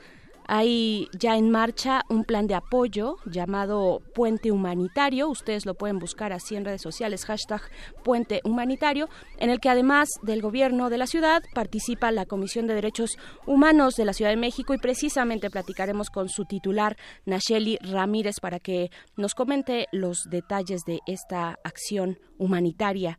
Además, para saber más acerca de lo que está ocurriendo con las personas que integran esta, car- esta caravana, eh, platicaremos con Jimena Natera. Ella es reportera visual de la red Periodistas de a pie. Jimena estuvo realizando una magnífica cobertura y sigue esa cobertura con otros periodistas y con otros reporteros de pie de página y otros medios también, eh, pues de los últimos días, desde los primeros que llegaron eh, esta, estas personas migrantes centroamericanas a la frontera sur de nuestro país y hasta el momento que, como les comentaba, se encuentran en Juchitán muchos de ellos y pues bueno con la con la intención de llegar acá a la Ciudad de México y seguir así su su flujo migratorio.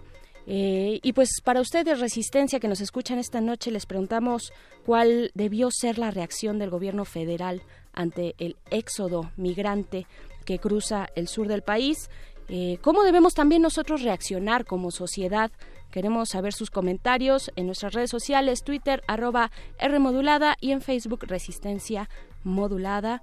Y también díganos cómo, cómo les está yendo en la sequía capitalina, eh, si pese a todo van a festejar este Día de Muertos. Y como corresponde, como corresponde, nos vamos con música. eh, porque pues esta noche llegan los muertos. Esto es de la orquesta Acocán. La canción es Un tabaco para el Egua. Ya que andamos en los límites del paganismo, pues el Egua es una deidad yoruba que entre otras cosas eh, es el que abre y cierra el camino de la vida. Están en el modernísimo. El, el modernísimo.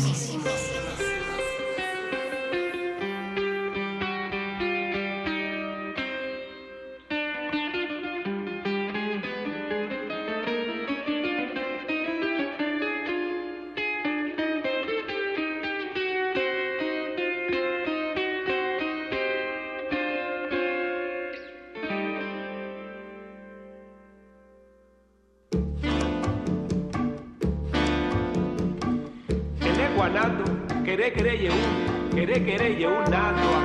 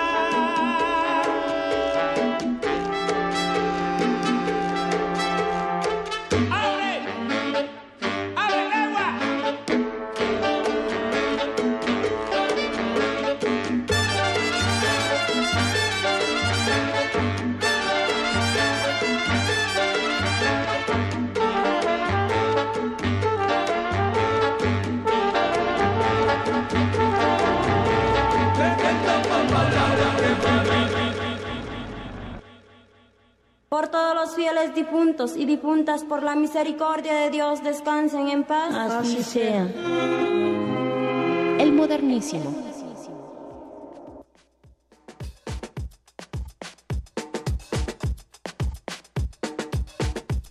De vuelta después de haber escuchado a la orquesta Acocán con la canción Un tabaco para el Egua, ahora que estamos eh, conmemorando y festejando también en México esta fiesta de los muertos.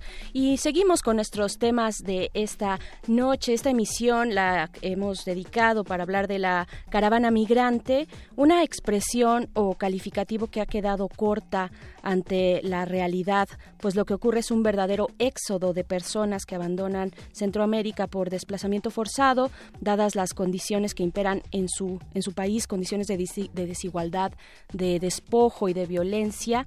Y es importante tener claridad de qué nos toca como país eh, como país de tránsito migrante en términos humanitarios y pues la Ciudad de México se prepara a través de una acción denominada Puente Humanitario eh, puesta en marcha por el gobierno capitalino y también por la Comisión de Derechos Humanos de esta ciudad. Y para hablar al respecto nos acompaña esta noche en la línea Nacheli Ramírez. Ella es presidenta precisamente de la Comisión de Derechos Humanos de la Ciudad de México. Bienvenida, Nacheli. Muchas gracias por aceptar esta conversación para el modernísimo. ¿Cómo estás? Buenas noches, Berenice, y a toda la auditoría del modernísimo, una vez más. Una vez más, te agradezco mucho, pues siempre estás eh, con esta disposición de informarnos lo que está ocurriendo en los trabajos que realiza la comisión que tú presides. Y pues en esta ocasión eh, hablamos de este puente humanitario. Eh, primero preguntarte, desde tu mirada como titular de la Comisión de Derechos Humanos de esta ciudad, ¿qué lectura haces de este ya éxodo de personas migrantes de Centroamérica? No, bueno, ahorita yo creo que nos está ahora sí que agarrando a todos como a la expectativa, porque este fenómeno, así como se está viviendo, no lo habíamos visto nunca antes.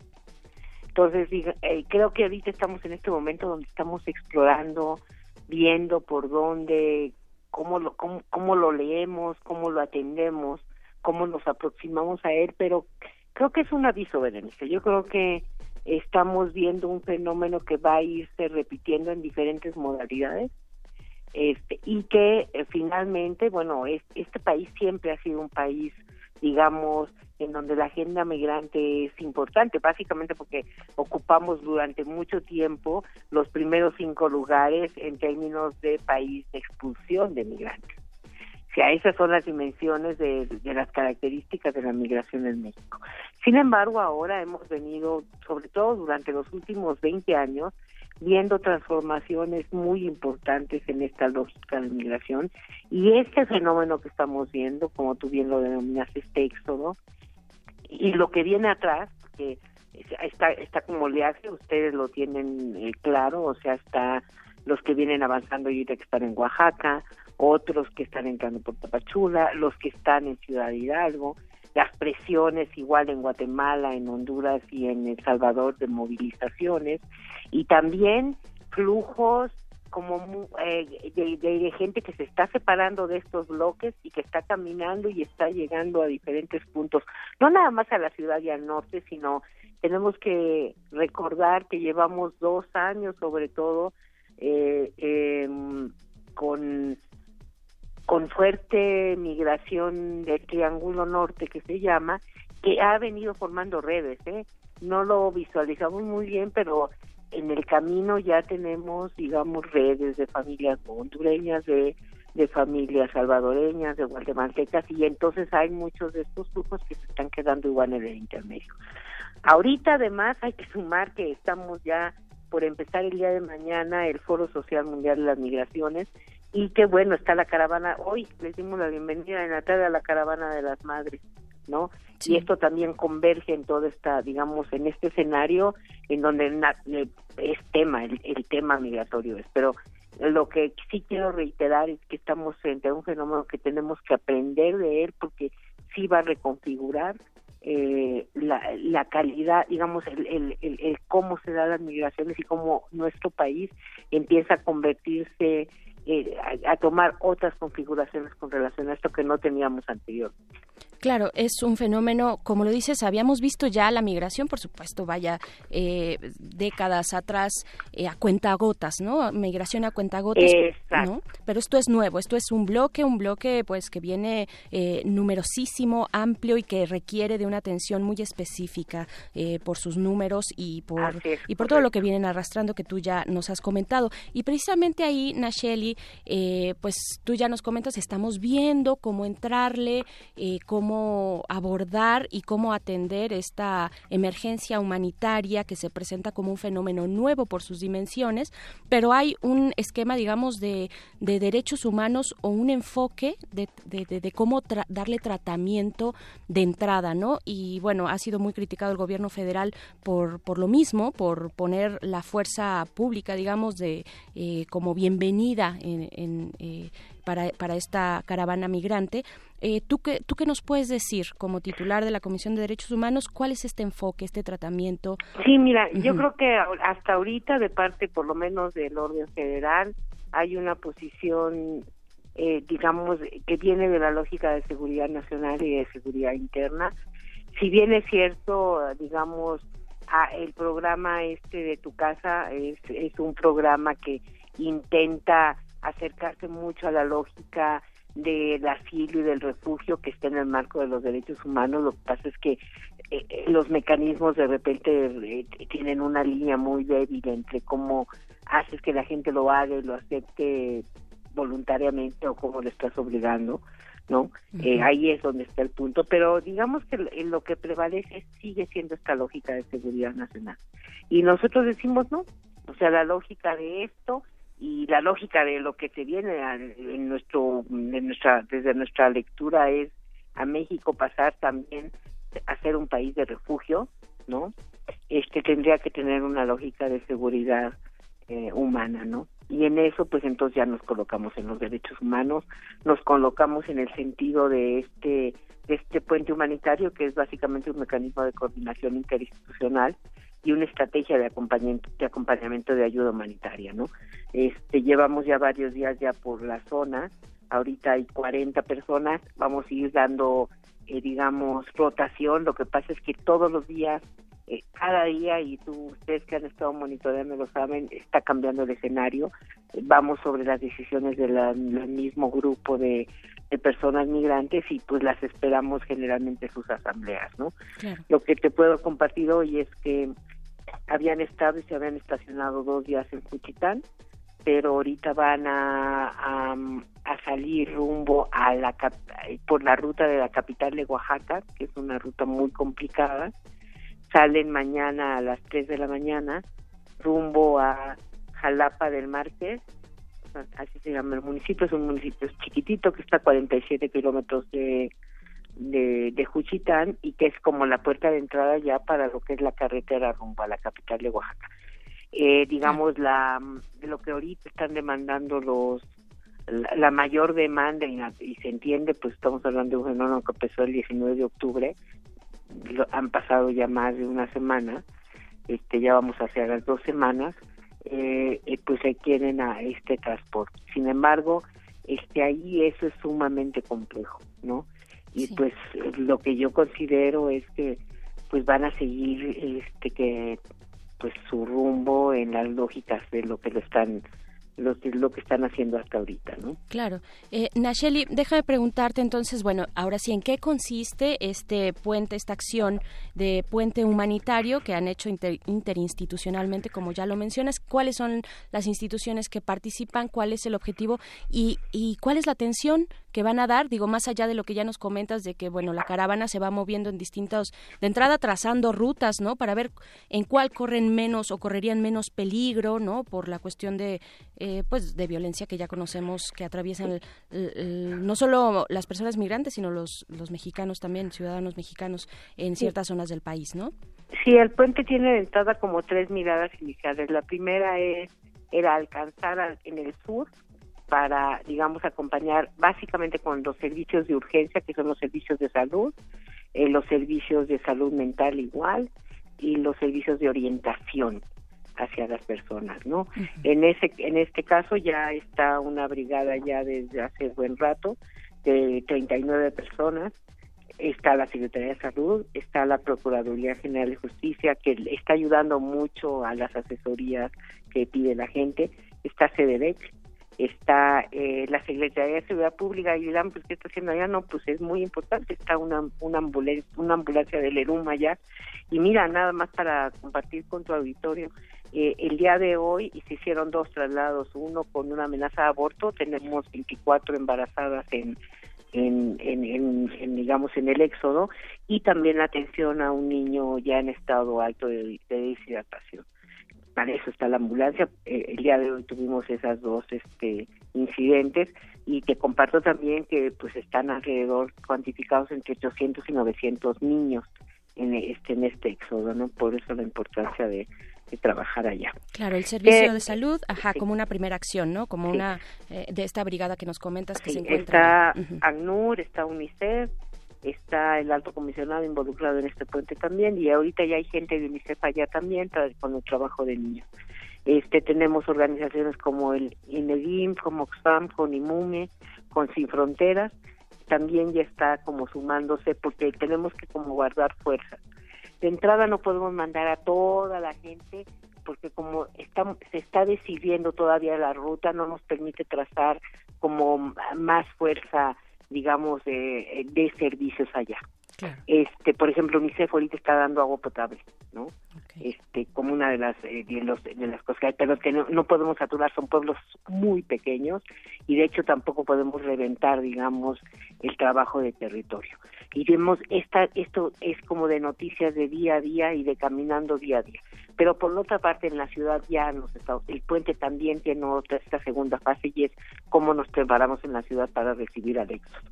¿no? Eh, eh, con qué infraestructura, eh, cómo todas estas instancias que te mencioné, más organizaciones de la sociedad civil, trabajamos alrededor de este de la estancia que tengan aquí en la Ciudad de México. Ellos tienen como mucha esperanza que a partir de aquí ellos puedan tener mayor vínculo con el gobierno federal, que puedan tener este mayor vínculo para ya sea decidir seguir hacia el norte o este, ser solicitantes de asilo o de refugio, ¿no?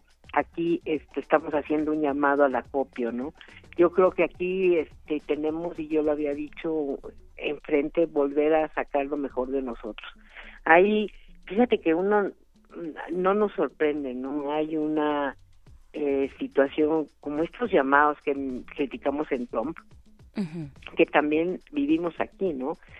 y entonces es cómo les vas a dar a 5.500 gentes lo que nos hace falta aquí, ¿no? O sea, como se pone esto en una disyuntiva que es falsa, es erróneo. Y yo quisiera este, entrar a decir, a ver, la imagen que y lo que México y lo que los mexicanos tenemos que hacer es exactamente ser congruentes con lo que le mandamos con nuestros paisanos en Estados Unidos. Y ahí sí no hay quien se salve de Cualquiera de nosotros tiene algún familiar cercano o más lejano, que lo que quieres es que estando en donde está como inmigrante lo traten como tendríamos que tratar nosotros a los que están pasando por nuestro territorio, ¿no? Entonces creo que eh, ahí es un llamado al centro de acopio, un llamado a que entre nosotros platiquemos, en verdad, este, no, no, no roba nada, al contrario, nos fortalece, ¿no? Cuando das, no te quitan, dan.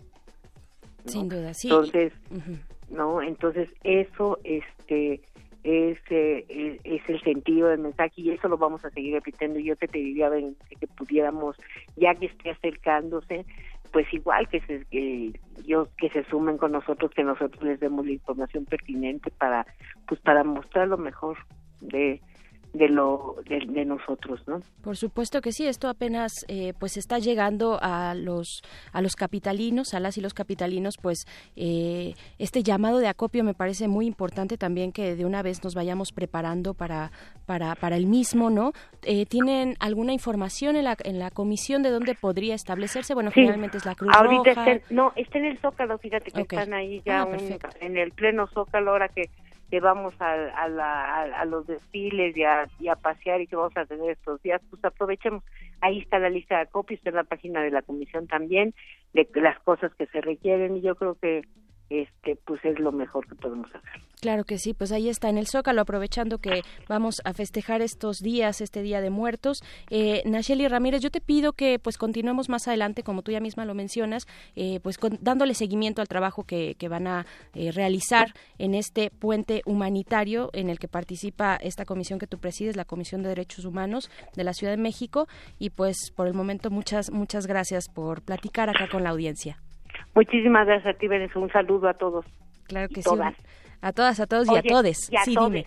Claro que a sí. todos, a todas y a todos. Perfecto. Nacheli Ramírez, un abrazo de vuelta. Cuídate mucho. Hasta luego, la presidenta de la Comisión de Derechos Humanos de la Ciudad de México en este puente humanitario importante que sí hagamos reflexión, que nos veamos en ese espejo, como ella misma ya mencionaba, ¿no? De cuántos no tenemos, yo creo que todos, todas, todos tenemos familiares o cercanos eh, en, en menor o mayor medida que se encuentran en esta situación de migración también en Estados Unidos y pues hay que reflejarnos también en ese espejo y en esas exigencias que hemos hemos hecho durante décadas de respeto a las personas que buscan oportunidades y si las buscan es porque no las tienen en sus lugares de origen y uno no migra eh, por por gusto, digamos, ¿no? Uno no abandona su hogar, su comunidad, eh, sus raíces por gusto necesariamente bajo estas circunstancias y bueno lo que está pasando en Centroamérica es, es una emergencia ya lo decíamos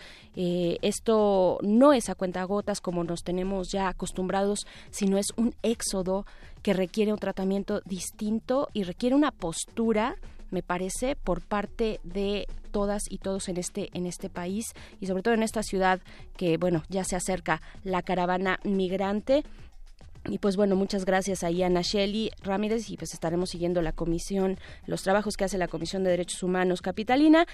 Y por el momento, cuando son las 9.31 de la noche, seguimos con la música de Día de Muertos, porque sí, pues estamos con un ojo acá y el otro en la festividad que nos encanta de, de, en México. Vamos con una rola bastante ilustrativa de este día, ni más ni menos que del señor Fela Kuti artista nigeriano, activista también por los derechos humanos. Eh, esta tal vez es su rola más, más emblemática, más icónica. La canción es Zombie, estrenada en un disco homónimo en 1977. Eh, una canción que se dice es una crítica directa a los soldados nigerianos. No le fue tan bien a Fela Kuti después de hacer este disco. El gobierno nigeriano hizo lo que los gobiernos autoritarios mejor saben hacer. Pero vamos a escuchar esto, están en el modernísimo. Estás escuchando El Modernísimo.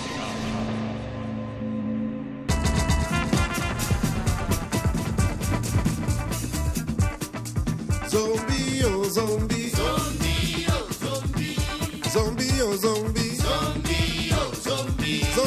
Go go unless you tell him to go. Zombie. Zombie no go stop unless you tell him to stop. Zombie. Zombie no go turn unless you tell him to turn. Zombie. Zombie no go think unless you tell him to think. Zombie. Zombie, oh zombie. Zombie, oh zombie.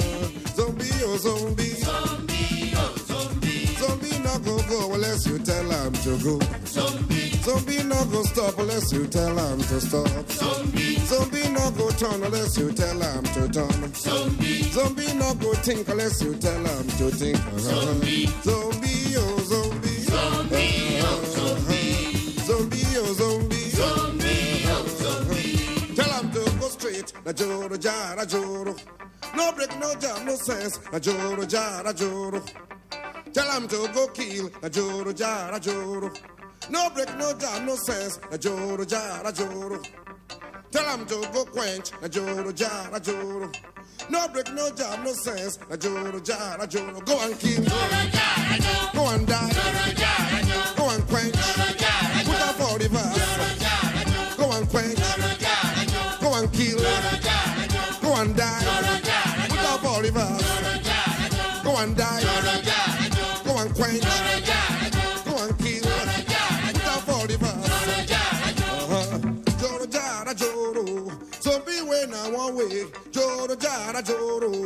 Zombie when I one way. Joro jara joro. Zombie when I one way. Joro jara joro.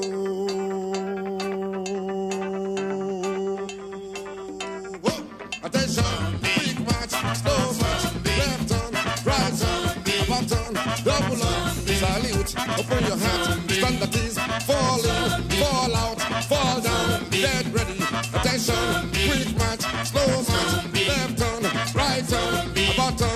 Double up, Zombie. salute. Open your hands, stand the ease. Fall in, fall out. Halt!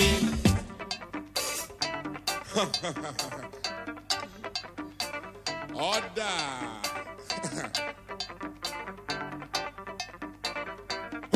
Attention, quick march. slow march. left on, right on, button, double Zombie. on, salute, open your hands, stand at ease is falling, fall out, fall down, get ready. Attention, quick march, slow march, left turn, right on. About button, double up, salute. Open your hands, that is falling, fall in, fall out, fall down, get ready. Hot. Order! One more time. Nuestro derecho, de migrar. Venimos migrando pacíficamente, no venimos violentando las leyes de México. Escuchen nuestros paisanos allá, escuchen nuestros paisanos allá encerrados. Allá, miren, están como 70 encerrados en un solo baño. Quieren obligar a que firmemos documentación para poder ser retornados a nuestros países. Nosotros no venimos a infringir la ley mexicana. Es cierto, entramos por una por la vía legal que no era, no hicimos nuestro trámite migratorio, pero no venimos haciéndole ningún daño a la sociedad mexicana. Es más, estamos demasiado agradecidos con la manera como nos han acogido, cómo han tratado nuestro derecho de emigrar. El modernísimo.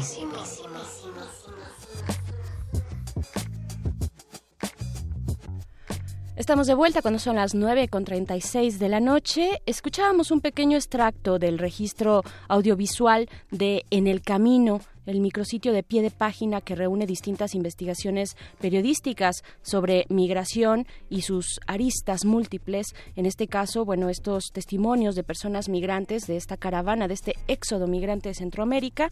Y precisamente vamos a platicar con una de sus colaboradoras de, este, eh, de esta iniciativa periodística, de esta red periodística nacional e internacional pie de página y pe- específicamente de En el Camino. Ella es Jimena Reportera visual de pie de página. Jimena, ¿cómo estás? Eh, muchas gracias por estar acá en el modernísimo de Resistencia Modulada. Buenas noches. Hola, Bere, muy buenas noches. Gracias por eh, invitarme a su programa.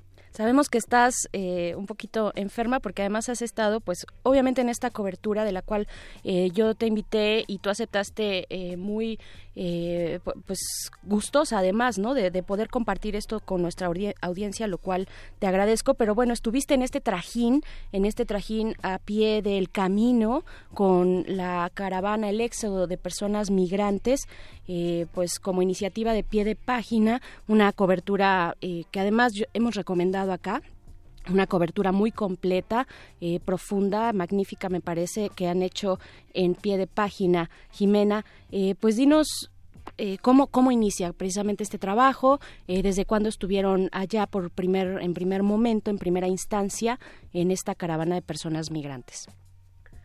Bueno, nosotros tenemos un sitio que se llama En el Camino, como tú dijiste hace ratito. Está especializado en migración y básicamente migración centroamericana. Y En el Camino lleva ya, eh, creo que cinco años y hemos estado durante, con- o sea, constantemente cubriendo el fenómeno de la migración y el éxodo centroamericano que todos los días expulsa personas de una región del- de, de América Latina, ¿no? Hacia Estados Unidos. Y entonces, eh, cuando se empezó a hablar sobre esta caravana eh, migrante, eh, decidimos empezar a reportarla porque nos hacía una cosa sin precedentes muy importante y que habla mucho de la situación actual de Centroamérica, ¿no? Y justo como lo que ha pasado con Donald Trump, la política migratoria de Estados Unidos, los discursos, bla, bla, bla, se, eh, bueno, los retornados, todo, se ha- hemos dejado mucho de lado las- la migración centroamericana por enfocarnos en lo mexicano, ¿no? En los retornados, en las amenazas de Trump, en construir el muro, bla, bla, bla. Y entonces, eh, creo que fue muy importante voltear hacia Centroamérica porque esto ha sido cosa, o sea, la, caravana no es espontánea, ¿sabes? Eh, tiene re- responde a situaciones que se han ido construyendo durante meses, podremos decir que años. Y entonces cuando em- empezamos a escucharla, a nosotros se nos hizo como una cosa muy importante y que fuera del escándalo de Trump refleja mucho lo que está pasando en el sur y lo que hemos dejado de ver por el, el discurso americano y, la respuesta mexicana ¿no? a la migración. Entonces nosotros eh, desde pie de página eh, y en el camino se mandó a dos reporteros, a este, Rodrigo Soberane y a Javier García, un fotógrafo y un reportero, a cubrir la caravana desde la frontera de Honduras con Guatemala, todo Guatemala, y la entrada a, México, ¿no? Eh, cuando pudieron eh, sortear el cerco de policías, entrar al país, y yo alcancé la caravana en Tapachula y la seguí hasta hasta hasta el, inicio de Oaxaca en el Istmo en en Niltepec, en Santiago Niltepec, creo. Eso fue hace dos días. Y ahorita eh, Javier me hizo un relevo y Javier está ya en, en Juchitán ahora, donde descansa la caravana por hoy y avanza mañana. Entonces ahí estamos, ¿no? Hemos, ha sido dos semanas de cobertura bastante intensas, pero ahí está, eh, lo pueden encontrar todo en el camino, pie de página y en Twitter. Claro. Y bueno, eh, te tocó te tocó para el tema y para, para esta entrada al territorio mexicano, pues te tocó ver, mmm, supongo, eh, o así al menos también está el registro en sus redes sociales y en el mismo sitio de eh, pie de página, te tocó ver eh, eh, digamos este primer este primer encuentro del Estado Mexicano eh, con la, caravana con el Estado Mexicano, ¿no? ¿Qué nos puede, o sea, porque además digamos que eh, ahora que están en Juchitán y que se acercan hacia, hacia la Ciudad de México, pues hay eh, redes que se empiezan a tejer. No digo que no existan en la frontera sur, existen y desde hace muchísimo tiempo, pero digamos ahí por ser frontera, pues había una confrontación eh, que me pareció a mí en lo muy personal, y esta es una opinión personal, desmedida, eh, mal calibrada por parte de las fuerzas federales del orden, pero eh, tú que estuviste justo en ese ojo del huracán, digamos, en esos primeros momentos de la entrada hacia territorio mexicano, pues ¿qué nos puedes contar? ¿Cuáles fueron esos momentos de confrontación que tú percibiste, que tú fuiste testigo de, de, pues esta llegada de la caravana o del éxodo, ¿no? Que, que es mejor o propiamente dicho por las dimensiones de la misma, ¿no? Claro, yo no estuve tal cual en el puente, uh -huh. eh, en el puente fronterizo, ahí estuvieron Javo y Rodrigo. Yo llegué a partir del día siguiente en, en Tapachula, uh -huh. pero lo que pudimos ver todos fue como una reacción súper desmedida, ¿no?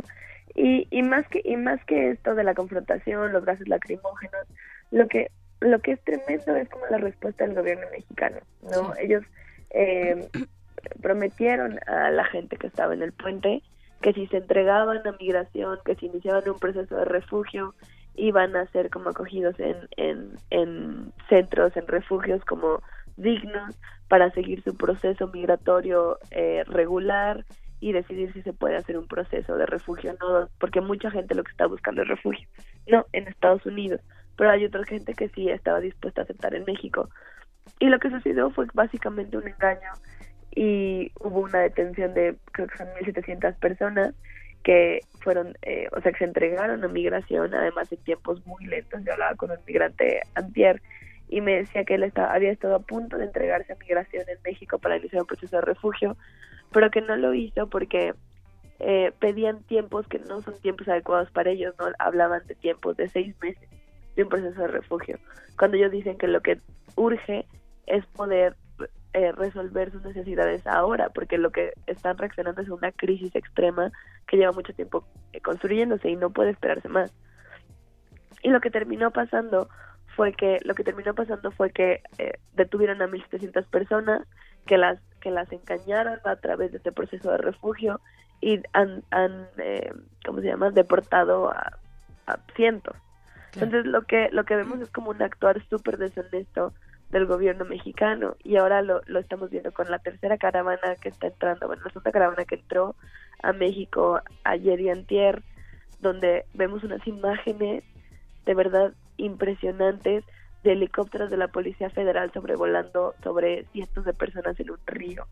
Sí. No, es una es una cosa terrorífica cuando ahí ahí ahí dentro hay cientos de niños, mujeres, ancianos, hombres jóvenes, que lo que quieren es, eh, o sea, una, es la búsqueda de una vida más digna, no es un crimen. Recordemos que en México migrar no es un delito, no es una falta, eh, cuando mucho es una falta este, monetaria, porque no es un delito tal cual. Entonces usar la fuerza de ese tamaño, o sea, llevar agentes antimotines de la gendarmería, de la Policía Federal, usar helicópteros encima de las personas, sobrevolar helicópteros encima de personas que están a punto de ahogarse en los ríos, es una cosa desmedida totalmente irracional, ¿no? ¿no? No entiendo el mensaje que están queriendo dar. Claro. Eh, Jimena, también, bueno, ahorita nos comentabas que tuviste la oportunidad de eh, acercarte con eh, esta persona migrante que tenía las intenciones de, pues, eh, tomar la oferta de migración, ¿no? Del Instituto Nacional de Migración y que se desiste, pues, por, por lo largo del trámite, por la incapacidad y también por la poca efectividad de la propuesta que está dando el gobierno federal en ese sentido.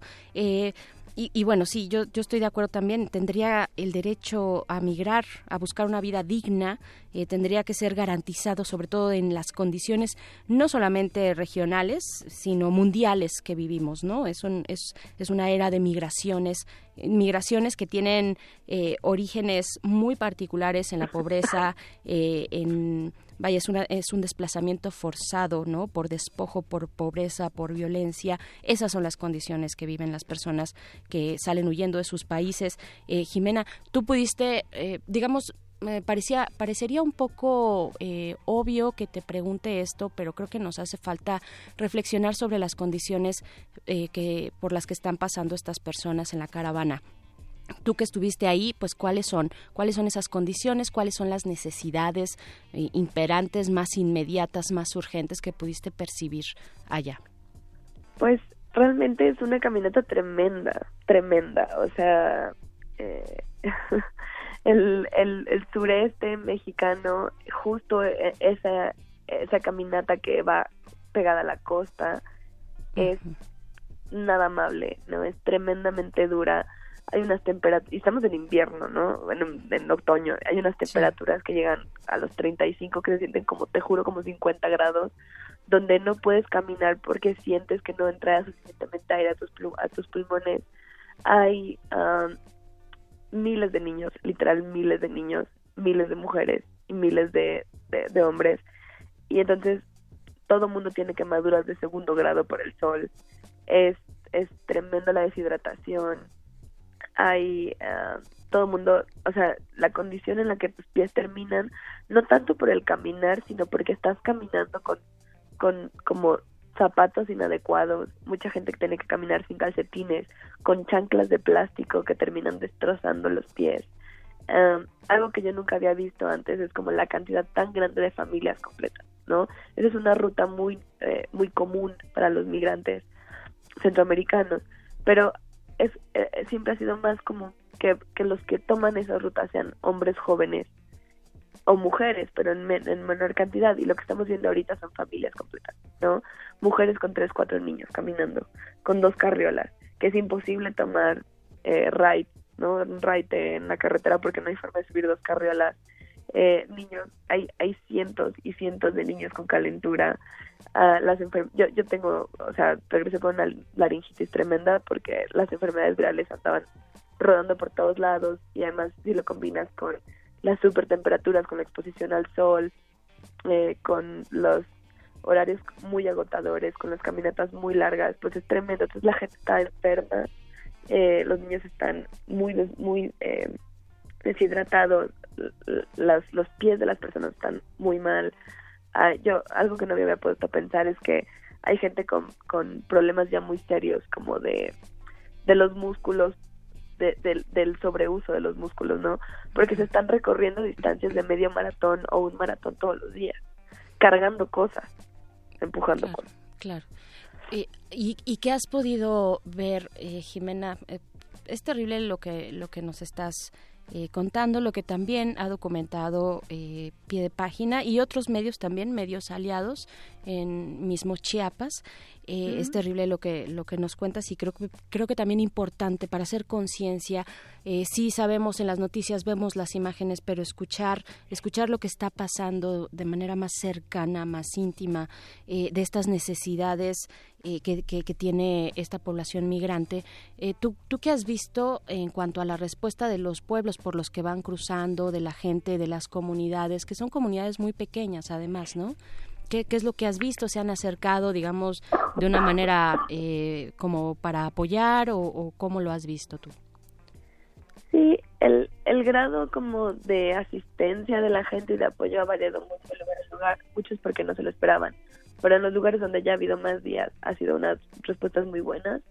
Por ejemplo, en Pijijiapan y en Apastepec hubo una respuesta muy buena del municipio, aparte de la respuesta de la gente y de las iglesias, entonces, pero depende mucho del lugar. Entonces hay lugares donde donde como el, eh, el ánimo de la caravana está muy alto porque aunque fue una caminata tremenda, hay como condiciones amables, hay gente muy buena esperando y ayudando y bla, bla. Y hay otros lugares donde no tanto, como en Huixla, que fue la segunda parada Ah, sí. dentro de. México, después de Tapachula, que era realmente una escena tremenda de, de una, una escena que yo me imagino en las películas que vemos de guerra, ¿no? Donde era una ciudad cerrada, donde no había espacio, no había comida, había muy poca agua. Y, y lo que ves es literal, es como la, la sobrevivencia, ¿no? Pero lo que sí me gustaría dejar muy claro es que toda esa zona que están recorriendo los migrantes, o sea, una vez que estás en la caravana, ves cosas como muy difíciles, ¿no? Los niños están muy enfermos, las señoras están muy cansadas, los hombres están agotados, ves gente cargando cosas. Pero hay una diferencia muy grande en ver esto ahorita con la cantidad de gente a ir cualquier día normal donde hay un flujo constante de migración. Y es que esa, esa ruta es una de las principales rutas migratorias. Entonces, uno de los puntos, es de los dos puntos claves de entrada de migración para la migración centroamericana. Y esa zona es tremendamente peligrosa para los migrantes. ¿No? Hay eh, cientos, si no es que miles de casos de violaciones, de asaltos, de, de, de personas que han sido asesinadas a machetazos, a balazos. Es una ruta continua de extorsión de policías, de extorsión de migración, de la misma gente que, que transporta eh, migrantes, los extorsionan, eh, los amenazan con llamarle a, a migración. O sea, es una, es una zona muy peligrosa que ha sido muy violenta con los migrantes y donde ha habido una cantidad, eh, no sé, incontable de víctimas. Y entonces, ahora que vemos como este gran grupo, vemos mucha tragedia, vemos imágenes muy duras, pero como que hasta hace que se te olvide que es una zona tremendamente peligrosa, porque aquí la gente pasó caminando y el mayor problema es el sol, ¿no? Y la deshidratación, cuando esa zona ha sido un peligro total para la gente. Claro, y supongo que también es parte de la estrategia, ¿no? De llegar en este, eh, en, en grupos tan numerosos de miles y miles de personas, eh, la estrategia de hacer un frente común, ¿no? Que también, pues, llama la atención cómo se están reconfigurando estas, eh, pues, est estos movimientos migratorios, ¿no? Este particularmente que no habíamos visto antes cruzar de esa manera por la frontera sur eh, y, y, recorrer nuestro territorio. Jimena, eh, pues es interesante lo que nos mencionas, ¿no? Que los principales peligros son, son otros ahora. O sea, es una reconfiguración del fenómeno. Lo que estamos viendo ahorita frente a nuestros ojos, eso es lo que está pasando. Jimena Natera, se nos acaba el tiempo, pero pues hay que invitar a la, a la audiencia a que se pues se fije, se sume al trabajo que está haciendo Pie de Página, ¿dónde, dónde los podemos consultar, Jimena? Eh, bueno, nuestro sitio web es www.piedepagina.mx. En Twitter e Instagram estamos como P de página y en Facebook estamos Pie de Página, ¿no? Ahí nos pueden seguir. Los reporteros que están ahorita en, en el lugar con la caravana son Javier García de Pie de Página y estamos haciendo una cobertura conjunta con Página 3, con Chiapas Paralelo, uh -huh. que son eh, medios independientes de Chiapas y de Oaxaca. Entonces, eh, ahí estamos todos. Hay un montón de información. Creo que es una de las creo que es una de las situaciones migratorias más cubiertas. Entonces, creo que es muy importante seguir, ¿no? Eh, seguir las historias, porque no, es un- no- creo que esto va a cambiar mucho la forma en, que, en la que entendemos la migración. Y creo que es una cosa muy importante y es realmente una emergencia humanitaria y creo que todos podemos ayudar un poco, ¿no? Desde preparar mochilas eh, y donarlas a los centros de atención que están acá para cuando la caravana llegue, a, a de verdad mandar toallas sanitarias y bloqueador, protección solar para los niños es fundamental. Eh, y, y también lo mínimo que podemos hacer es estar informados e intentar combatir este discurso de criminalización que viene tanto del Estado mexicano como del Estado de- del presidente de Estados Unidos y de muchos medios que no que que que, que no que criminalizan a, un, a un grupo vulnerable que es el que está caminando 40 kilómetros diarios por territorio mexicano y que todavía para llegar a la Ciudad de México están a 700 kilómetros. Es una locura. Entonces, esas son las cosas que podemos hacer. Informarnos y apoyar. Perfecto. Eh, Jimena Natera, reportera visual de pie de página, muchas gracias por, pues, por esta narración, esta conversación de la crónica que están eh, dando en este sitio y en otros sitios aliados que ya nos mencionaste. Muchas gracias por eh, platicar acá con nosotros en el Modernísimo. Gracias a ti, Vera, y a toda la resistencia. Un Aquí abrazo, un abrazo, Jimena, muchas gracias.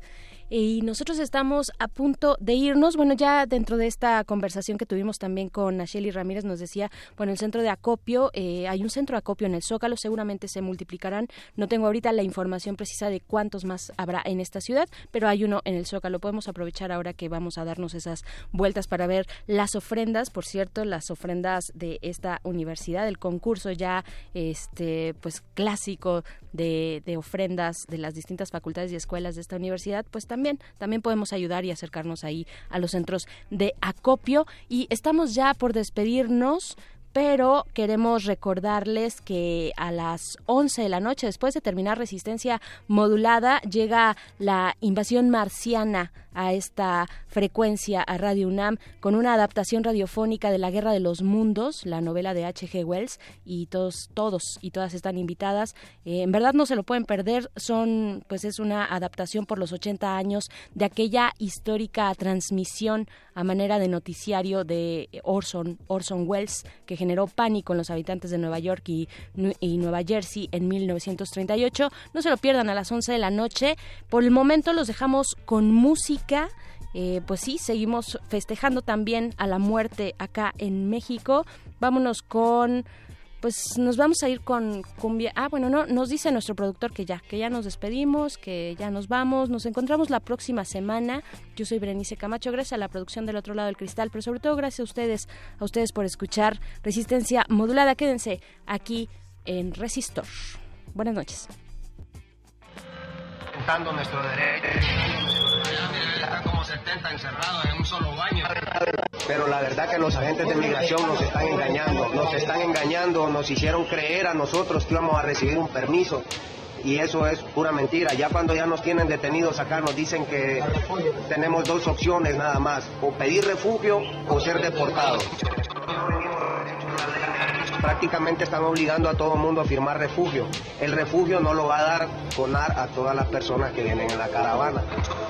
Prácticamente lo que estamos firmando es nuestra deportación. Prácticamente lo que estamos, prácticamente lo que estamos intentando nuestro derecho de emigrar. El modernísimo.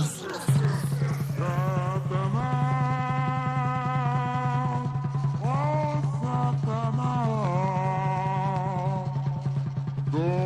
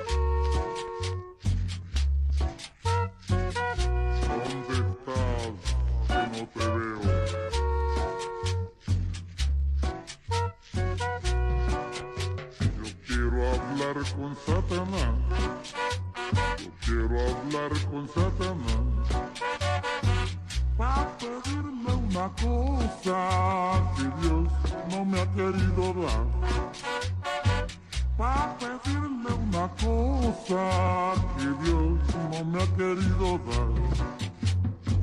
Una negra sabrosa que sirva para bailar. Una negra sabrosa que sirva para bailar. Satanás,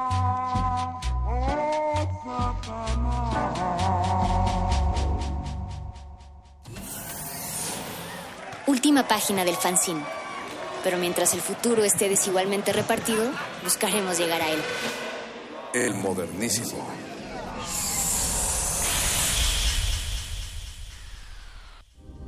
Resistencia modulada.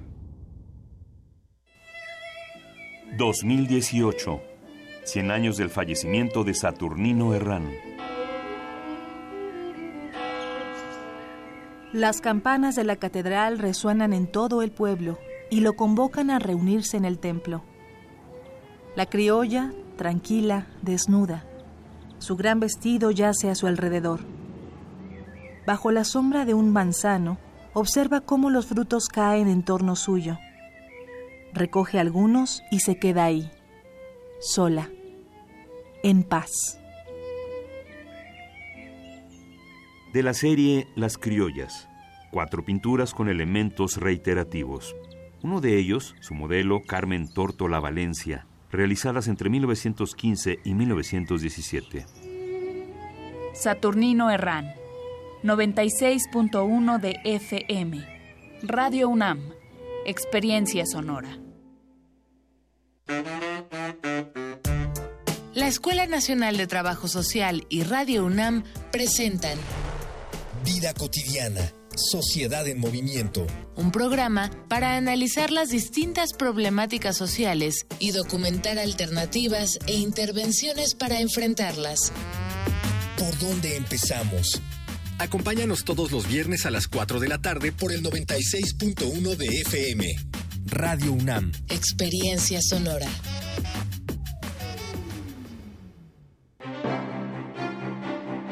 Exposición Somos Museo, abierta en el Museo de Arte Moderno, reúne 42 obras realizadas entre 1919 y 2007, entre pinturas, fotografías, objetos escultóricos, dibujos e impresiones heliográficas, que conforman cuatro núcleos sobre temas recurrentes en la historia del arte mexicano, vida cotidiana, surrealismo, violencia y amor. Somos Museo se puede visitar en el Museo de Arte Moderno, Avenida Paseo de la Reforma y Calzada Gandhi Chapultepec, Ciudad de México.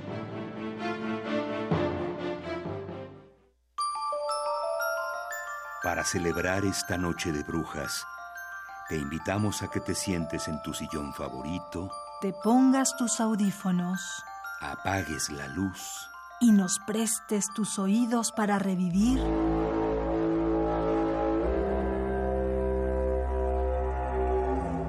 la invasión marciana que aterrizó en la radio. a 80 años de la Guerra de los Mundos.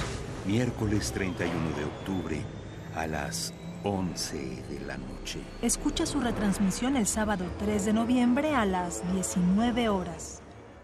¿Qué te da más miedo? ¿Los seres del más allá? ¿O los que vienen de otros planetas? Radio UNAM. Experiencia sonora.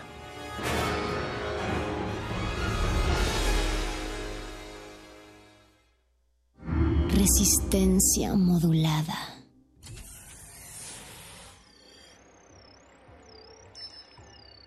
Bienvenida, nueva entidad orgánica. Relaja tus oídos mientras procedemos a analizar tu sistema. Estás a punto de integrarte a una red que conecta al sonido con el conocimiento. Acceso permitido. Por favor, respira, relájate y prepárate para la abducción. Resistor. Esto es una señal.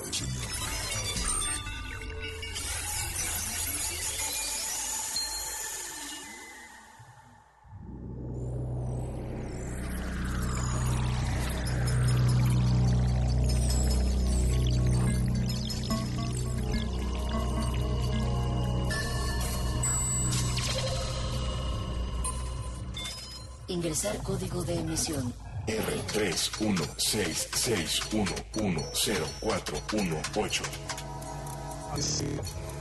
Acceso permitido. Inicia secuencia sobre la neutralidad de la red. La neutralidad de la red es un principio que establece que las empresas que proveen servicios de acceso a Internet y los gobiernos que legislan deben de tratar todo el tráfico de datos que viaja por la red de la misma manera sin discriminar.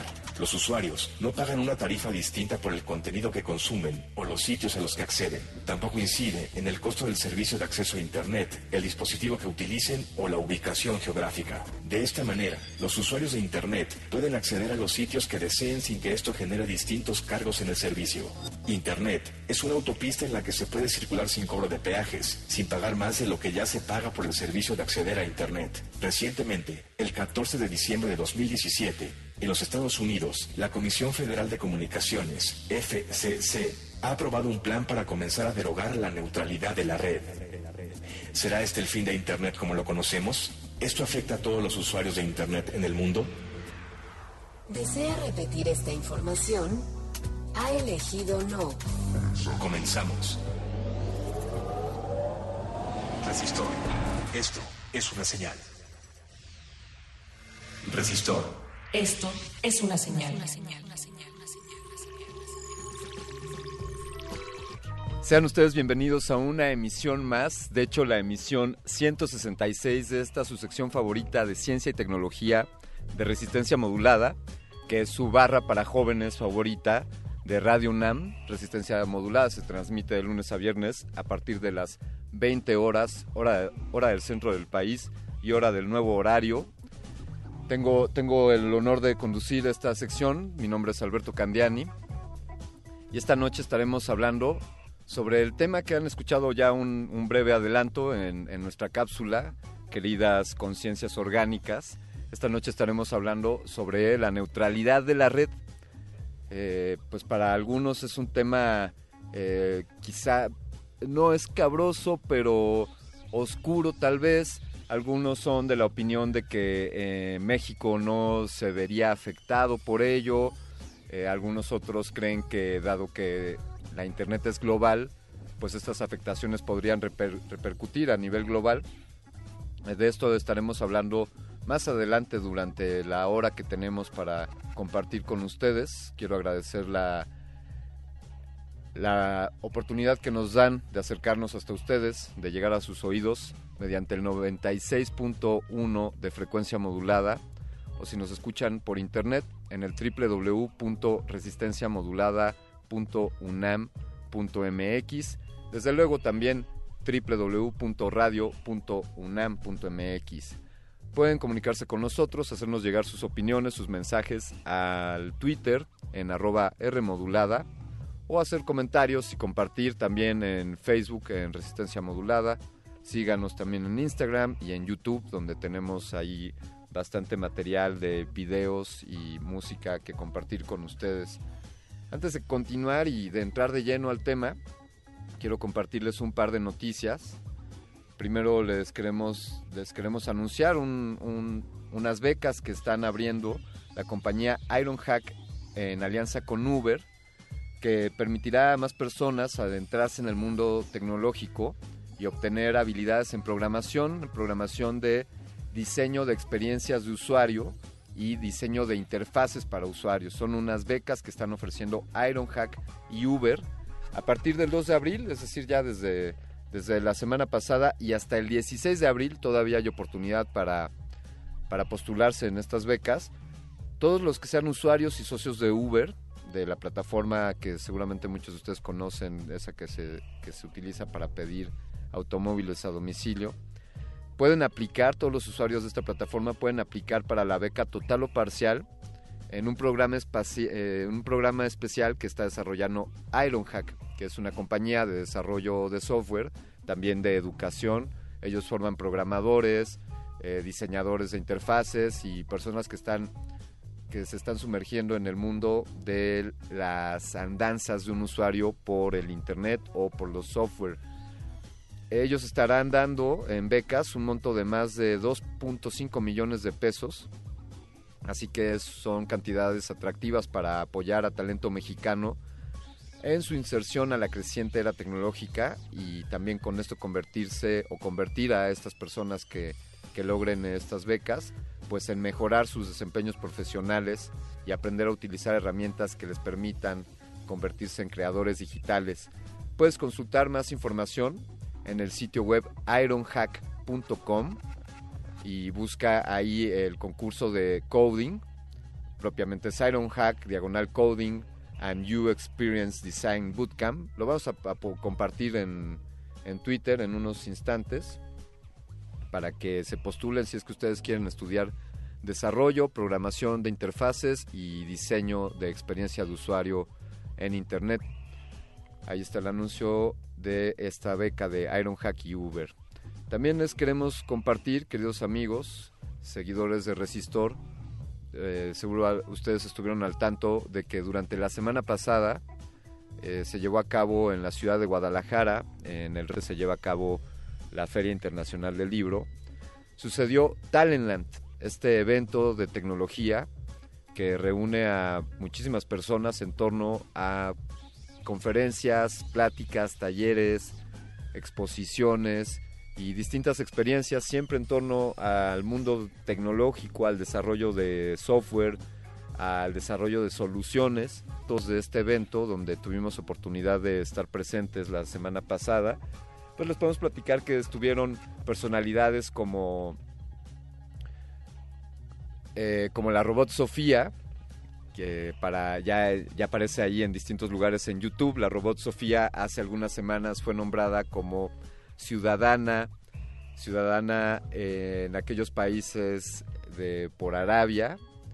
esta robot que ya es una embajadora de la inteligencia artificial, algunos hablan de que es la primer representante de que la inteligencia artificial puede tener cierta personalidad y, presentarse ante los humanos. Ha estado también en las Naciones Unidas y estuvo la semana pasada por allá por Guadalajara, donde estuvimos platicando eh, breves, breves palabras con ella. También estuvimos en compañía de Richard Stallman, de quien lanzamos algunos fragmentos de una entrevista. Richard Stallman, él fue fundador, él desarrolló un sistema operativo conocido como New-Linux, o GNU, que se jacta de ser uno de los pocos sistemas operativos absolutamente libres. Y cuando hablamos de, ser libre, se refiere no solo a. No, no solo el tema del costo, no estamos hablando eh, de la gratuidad. Es decir, Richard Stallman nos decía, por ejemplo, en español, que si leemos free en inglés, pues podemos entender libre o gratuito pero en español no necesariamente ambas palabras o ambos conceptos eh, competen a lo mismo. Él desarrolló este software libre y también habla de libertad en cuanto a que el software no sea un instrumento mediante el cual puedan acceder a tu información o que el sistema en el que trabajas no tenga algo que se conoce en el mundo del desarrollo puertas traseras o backdoors, es decir, que un software puede tener instalado algo que el usuario del software no sabe, pero que los desarrolladores de este dejaron como una puerta trasera, un, punto por el cual pueden acceder sin que el usuario del programa se, se percate y los programadores pueden acceder a estos programas y hacer ajustes en tu máquina. Tan es así que los sistemas operativos que la mayoría de nosotros utilizamos, no voy a decir las marcas porque una tendría que ver con una ventanita, ni tampoco voy a mencionar la otra que tiene que ver con una manzanita, pero esos sistemas operativos tienen puertas traseras. Eh, Richard Stallman nos decía sencillamente, ¿cómo es posible que los pueden actualizar sin preguntarte, no? El sistema operativo se actualiza sin que te pregunte, bueno, pues eso de alguna manera es una puerta trasera, ya que, ya que el usuario no fue consciente de que sucedió esta actualización. Ese, por ejemplo, fue uno de los temas que se abordaron allá en Talentland con, con Richard Stallman. También estuvo Simone Hiertz, la, esta chica que tiene un canal en YouTube que hace inventos, inventos que pues, pues no funcionan, seguro la recordarán por su máquina para cepillarse los dientes o por la máquina para alimentarse de palomitas. Ella también estuvo allá en, en Talentland Estuvo nada más y nada, y nada más y nada menos que Big Man, aquel, aquel personaje de la televisión, divulgador de la ciencia. Lo recordarán por sus pelos parados y por su bata de color chillante, junto con su amigo la rata, quienes nos hacían demostraciones muy, muy lúdicas sobre temas de ciencia. Eh, fueron algunos de los personajes. Kevin Mitnick es uno de los hackers pues ya legendarios en la historia de, del internet. Es alguien que por allá de la década de los 80 pues fue una gran personalidad ya que estuvo acusado de haber de haberse infiltrado a distintos sistemas. Él, hacía y desarrolló una línea de, del concepto de hackear. Él habla del hacking social, por ejemplo en el que pues una persona no necesariamente tienes que averiguar la contraseña del sistema que quieres hackear con un software o con algún sistema informático, sino que puedes hacer una investigación en el mundo tangible para poder deducir la contraseña que estás buscando. Eso lo llama como, como hackeo social.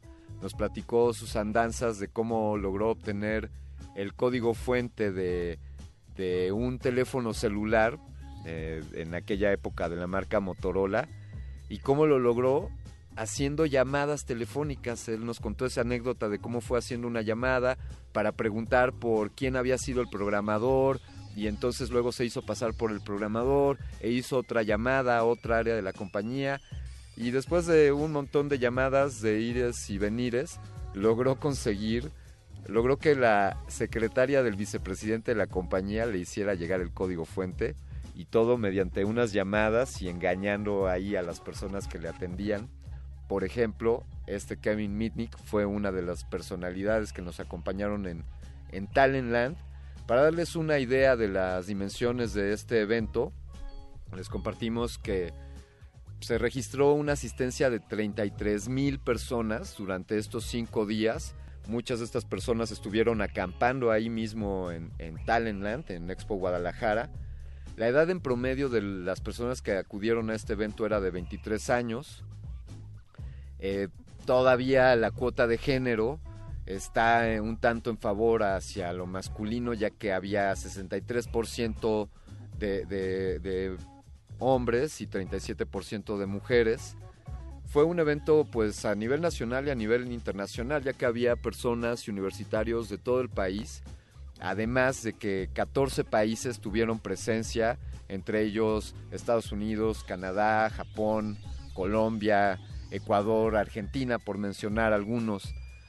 Eh, dentro de Talentland hubo 800 competidores en distintos certámenes, distintos concursos, torneos y algunos retos que se lanzaron ahí algo que es de llamar, digno de llamar nuestra atención, es que se censa la asistencia de 700 robots y drones.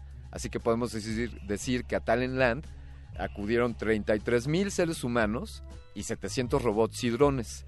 Ya, iremos viendo cómo esta cifra quizá vaya aumentando en las próximas ediciones de Talentland, que por cierto ya la comprometieron 22 eh, de abril del 2019 estaremos de vuelta por allá en Guadalajara. En fin, 1500 horas de contenido, 100 horas de contenidos en talleres makers, eh, 8000 vacantes se ofrecieron de empleos y además hubo también una feria maker dentro de Talentland y bueno, 2 millones de pesos en premios para, para quienes participaron en los distintos retos y en los distintos hackatones. Pero si quieres enterarte más sobre lo que pasó, puedes, puedes ver muchos videos que se publicaron, muchos streamings que quedaron ahí almacenados en su plataforma. Puedes buscar su sitio, talent-land.mx. También lo estaremos compartiendo por el Twitter de Resistencia Modulada. Si quieres consultarlo mientras escuchas esta rola que tenemos preparada para ustedes y te invitamos a continuar con nosotros en Resistor. Lo que vamos a escuchar a continuación es de Arita Franklin, Think.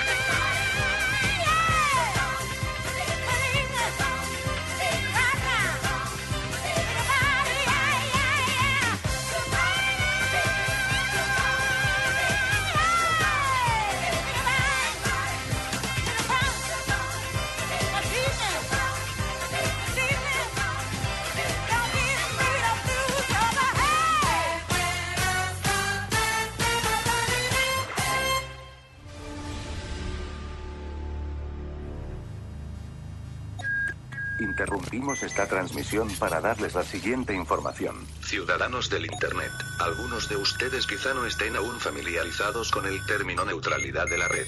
El Internet como lo conocemos, una red de distribución de información libre, desaparecería con este modelo. Pero ¿qué es lo que podemos hacer nosotros para impedir esto? La mejor arma es la información. Los invitamos a investigar más a fondo sobre la neutralidad de la red y sus beneficios. Somos Anonymous. Continúen sintonizando resistencia modulada y permanezcan atentos a más información. Somos una legión. No perdonamos. Y no olvidamos. Espéranos. Resistencia modulada.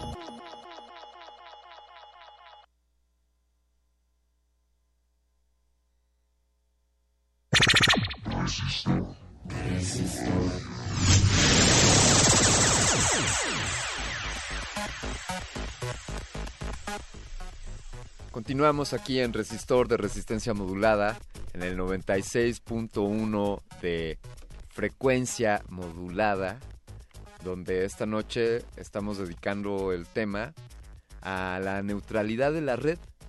La neutralidad de la red es un concepto que quizá no hemos manejado tanto en estas latitudes, eh, quizá un tanto porque no lo comprendemos del todo, porque creemos que no nos afecta.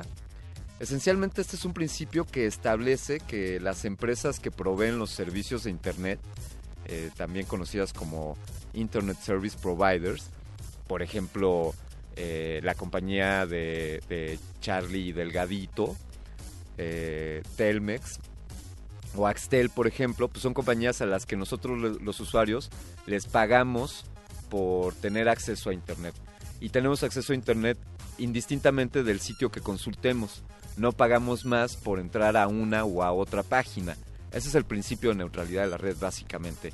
Que podemos decidir nosotros a qué sitio acceder y no tenemos que pagar más o menos que el, servicio que ya pagamos para, para utilizar, consumir la red.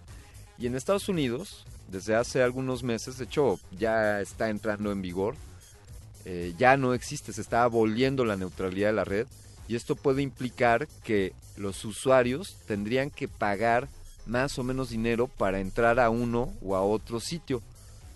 Pero, pero ¿qué, sé yo al respecto? Mejor, mejor invitemos a alguien que sí tenga cómo, cómo iluminarnos en este tema. Para ello tenemos en la línea al presidente de la Internet Society Capítulo México, académico de la Universidad Iberoamericana y, y un gran amigo, ya también colaborador de este resistor, el ingeniero Luis Miguel Martínez. ¿Cómo estás, Luis Miguel? Buenas noches. Bien, Alberto, ¿y tú? ¿Me escuchan bien? Te escuchamos perfectamente fue, fuerte, y claro, como, Fuerte y claro, como dirían. que- como, como decían allá con, bueno, un poco después de la clave Morse, supongo, ¿no? Las primeras transmisiones de radio. Pues sí, a final de cuentas eh, hemos heredado muchas costumbres de los primeros días de la radio, ¿no? Es- El, incluso el OK, sí, el OK, pues viene de las comunicaciones militares de la Segunda Guerra Mundial. claro. o- oye, o el bueno cuando respondemos al teléfono, ¿no? Es como Exacto, está buena la bueno, línea. A, a ver si hay línea, ¿no? Sí, qué Que, chistoso. que ya eso ya habla de nuestra condición premillennial, ¿no? Oye, no, pues no, no nos balconemos en esas, querido Luis Miguel, y, y platiquemos de la neutralidad de la red. Sí, fíjate que estaba oyendo tu comentario. Sí. Y, y me llama la, la, la, la atención, ¿no? Hay muchas neutralidades.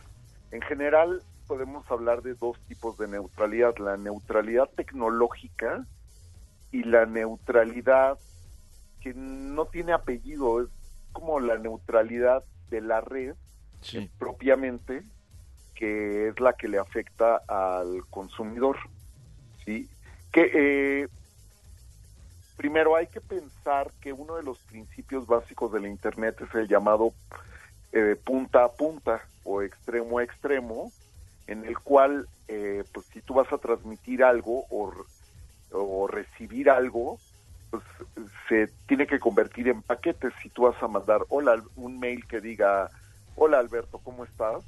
Pues un paquete lleva la palabra hola, otro paquete a lo mejor lleva el alb y otro paquete llevará el erto y no van todos en cadena, sino van por la mejor ruta disponible y a final de cuentas en los extremos se genera el mensaje. Es lo que pasa en el primer caso, que es eh, la neutralidad de la red. ¿Por qué? Porque, eh, bueno, en el caso de la neutralidad tecnológica, el, si tú piensas en términos de cómo se construye la Internet, pues el, está este principio punta a punta y está el modelo de, de interconexión de sistemas, el llamado modelo ISO-OSI, que es una pirámide, o era una pirámide, hoy, hoy en día pues es un cilindro y está la capa de abajo, que es la capa más básica, la capa física, donde se conectan las, eh, donde se hacen las conexiones físicas, o sea, los cables, hasta la capa de arriba, las últimas capas, que son las capas de, de aplicación o, o, propiamente la capa donde está corriendo nuestra aplicación en la red, como sería el navegador o la el correo, aunque el correo pues es el cliente el que corre arriba, porque abajo pues están las capas de red y las capas de protocolo, etcétera, ¿no? perdón Luis Miguel, si, si me permites contribuir, este este modelo el OSI es aquel que establece que hay distintos niveles que revisar en cuanto a la conectividad. Por ejemplo, el primer nivel es que, que el cable esté conectado a la energía eléctrica, luego el siguiente nivel es que, que la computadora y las tarjetas de la computadora trabajen, luego asciende al sistema operativo y así sucesivamente hasta, como dices, hasta que llegamos a las últimas capas que son ya el navegador de Internet, ¿no? que es ya con lo que los humanos nos entendemos, más o menos, es por ahí. Sí, sí, sí. Y de hecho podríamos pensar en más capas. Eh, por ejemplo, en el caso de TCP/IP, piensan en menos capas. El modelo de ISO-OSI son siete capas. En el modelo de TCP/IP se piensa en cuatro capas como las esenciales. Claro. Eh, pero si hablamos en términos de un sistema social, pues arriba de la capa 7 hay muchas cosas todavía, ¿no? Sí. Tiene que tiene que venir eh, la capacidad de de, utilizar el medio, eh, la adecuación del, al uso del medio, etcétera, ¿no? Y, y, ahí es donde se hace la diferencia. Estas, estas siete capas de abajo son las que tendrían que ser neutralmente desde el punto de vista tecnológico. Y las capas de arriba son las que tienen que ver con la neutralidad desde una perspectiva, voy a decir, de gobernanza, pero es una perspectiva de la del consumo o, de la, o del acceso al medio, y que ya tiene que ver con los derechos humanos como el derecho a la información o el derecho a la o la libertad de expresión, o sea, se empieza a complicar. Por eso hoy en día también hablamos de que hay dos dos o más internet, ¿no? Una internet que es la que hablamos los ingenieros y otra Internet que es la que discuten las ciencias sociales, ¿no? Sí, entonces ahí es donde tenemos que hacer la diferencia en la neutralidad. ¿Por qué? Porque, ¿qué es lo que pasa? Así como contaba ahorita que se paquetiza la información y se puede ir por diferentes rutas, ¿qué pasa si una ruta es más lenta que otra? Pues tu comunicación se vuelve más lenta en el mejor de los casos. ¿Qué tal que en una red, pues no les gusta que mandes la palabra hola y se bloquea. Entonces mi correo nomás te va a llegar como Alberto signo de interrogación. Sí. Sí. Sí, sí. Eso es en términos muy simples. Vámonos a, las, a estas capas adicionales que les estaba diciendo ahorita, que es, qué es lo que pasa. Imagínate que un gobierno no le parece que la gente hable de ciertos temas. Eh, y entonces pues es, es un muy mal escenario de neutralidad. ¿Por qué? Porque el en el extremo la neutralidad se convierte en censura. ¿sí? Pero ¿qué pasa si a la compañía A da el servicio de video ¿sí? y la compañía B que también da otro servicio de video y son competidores, este, pues deciden que van a poner unas reglas especiales en su red para que si quieres ver el video de la competencia lo veas más lento, te desesperes y tengas que comprar su sistema de video. Sí. ¿Sí? Ese es un escenario de anticompetencia que está justamente en esta neutralidad, en la perspectiva de la gobernanza, en la perspectiva del consumo, en la perspectiva de la competencia económica. Esto es, esto es desleal. Sí, claro, Sí. pero sucede, ¿sí? O sea, el, el- po- podría, eh, trata en, en, no sé, en, en, en- en tu proveedor favorito de teléfono, Sí, sí. ¿Sí? por ejemplo, ver el contenido de Netflix y compáralo con la velocidad con la que lo ves en tu casa. Ok, claro. ¿sí? O compara entre las redes, entre las redes de, como tú decías, Axtel, eh, Prodigy, eh, ¿quién más podría ser de proveedores de servicios en casa? Este, Maxcom, Ujú. eh, te- eh, Maxi- eh, tele- eh, Telecable también te da y, o sea, todas las eh, compañías de cable que te dan un servicio de acceso a internet, pues eh, Netflix está compitiendo con ellas, ¿no? Entonces, pues ve qué velocidad es la que te da de, que te da de conexión a Netflix. Pu- puedes entrar a una página de Netflix que se llama fast.com y te dice a qué velocidad te estás conectando a sus servidores.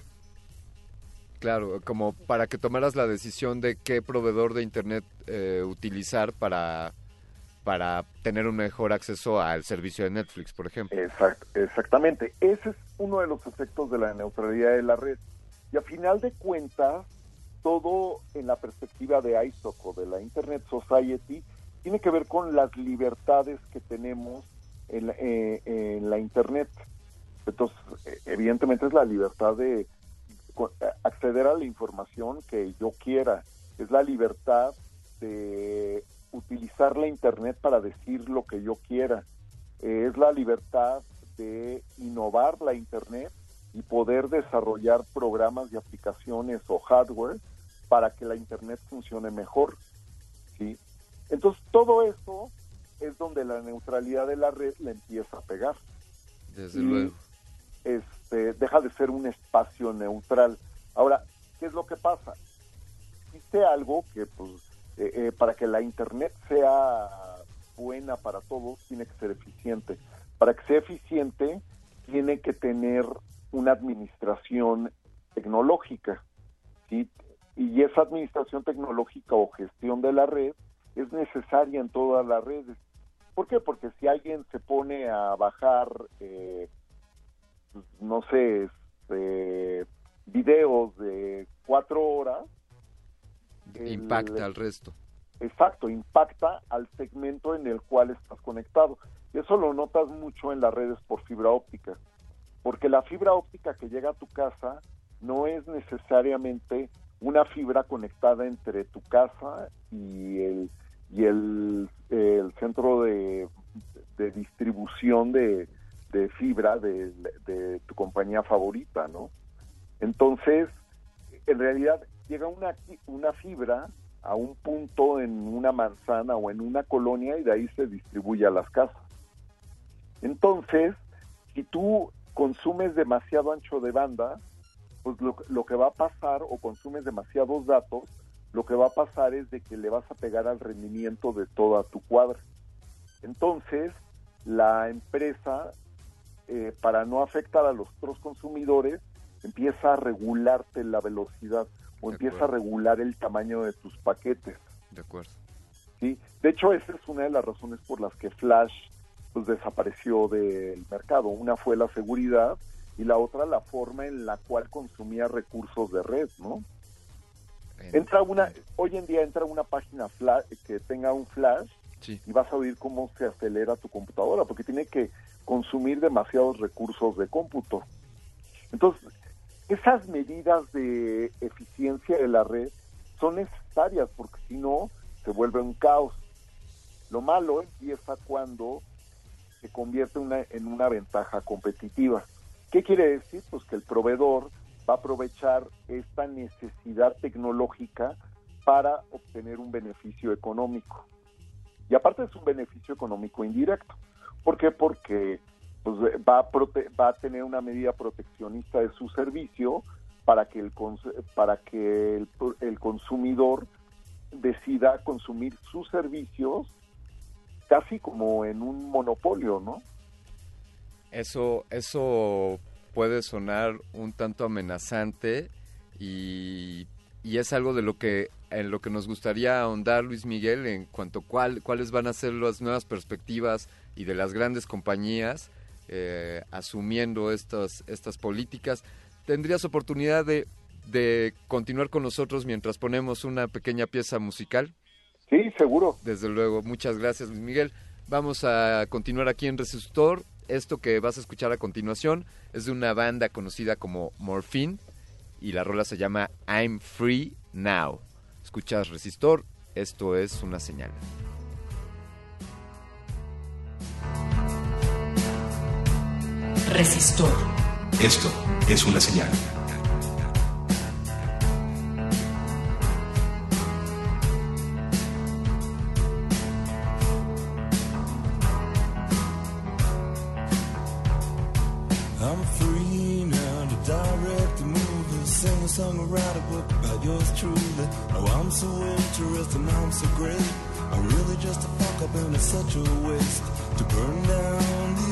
walls around me, flexing like a heartbeat. We don't like to speak, don't talk to me for about a week. I'm sorry, it just hurts to explain. There's something going on that makes my gut sick. I got guilt, I got fear, I got regret. I'm just a panic stricken waste. I'm such a jerk. I was honest, I swear. The last thing I wanna do. Honest, I swear. Last thing I wanna do is ever cause you pain.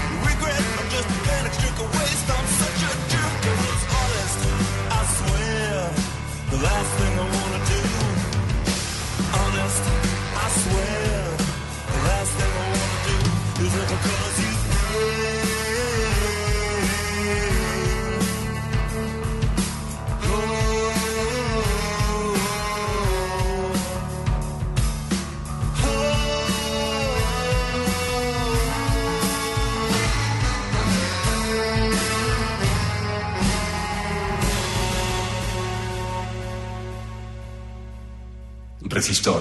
Esto es una señal.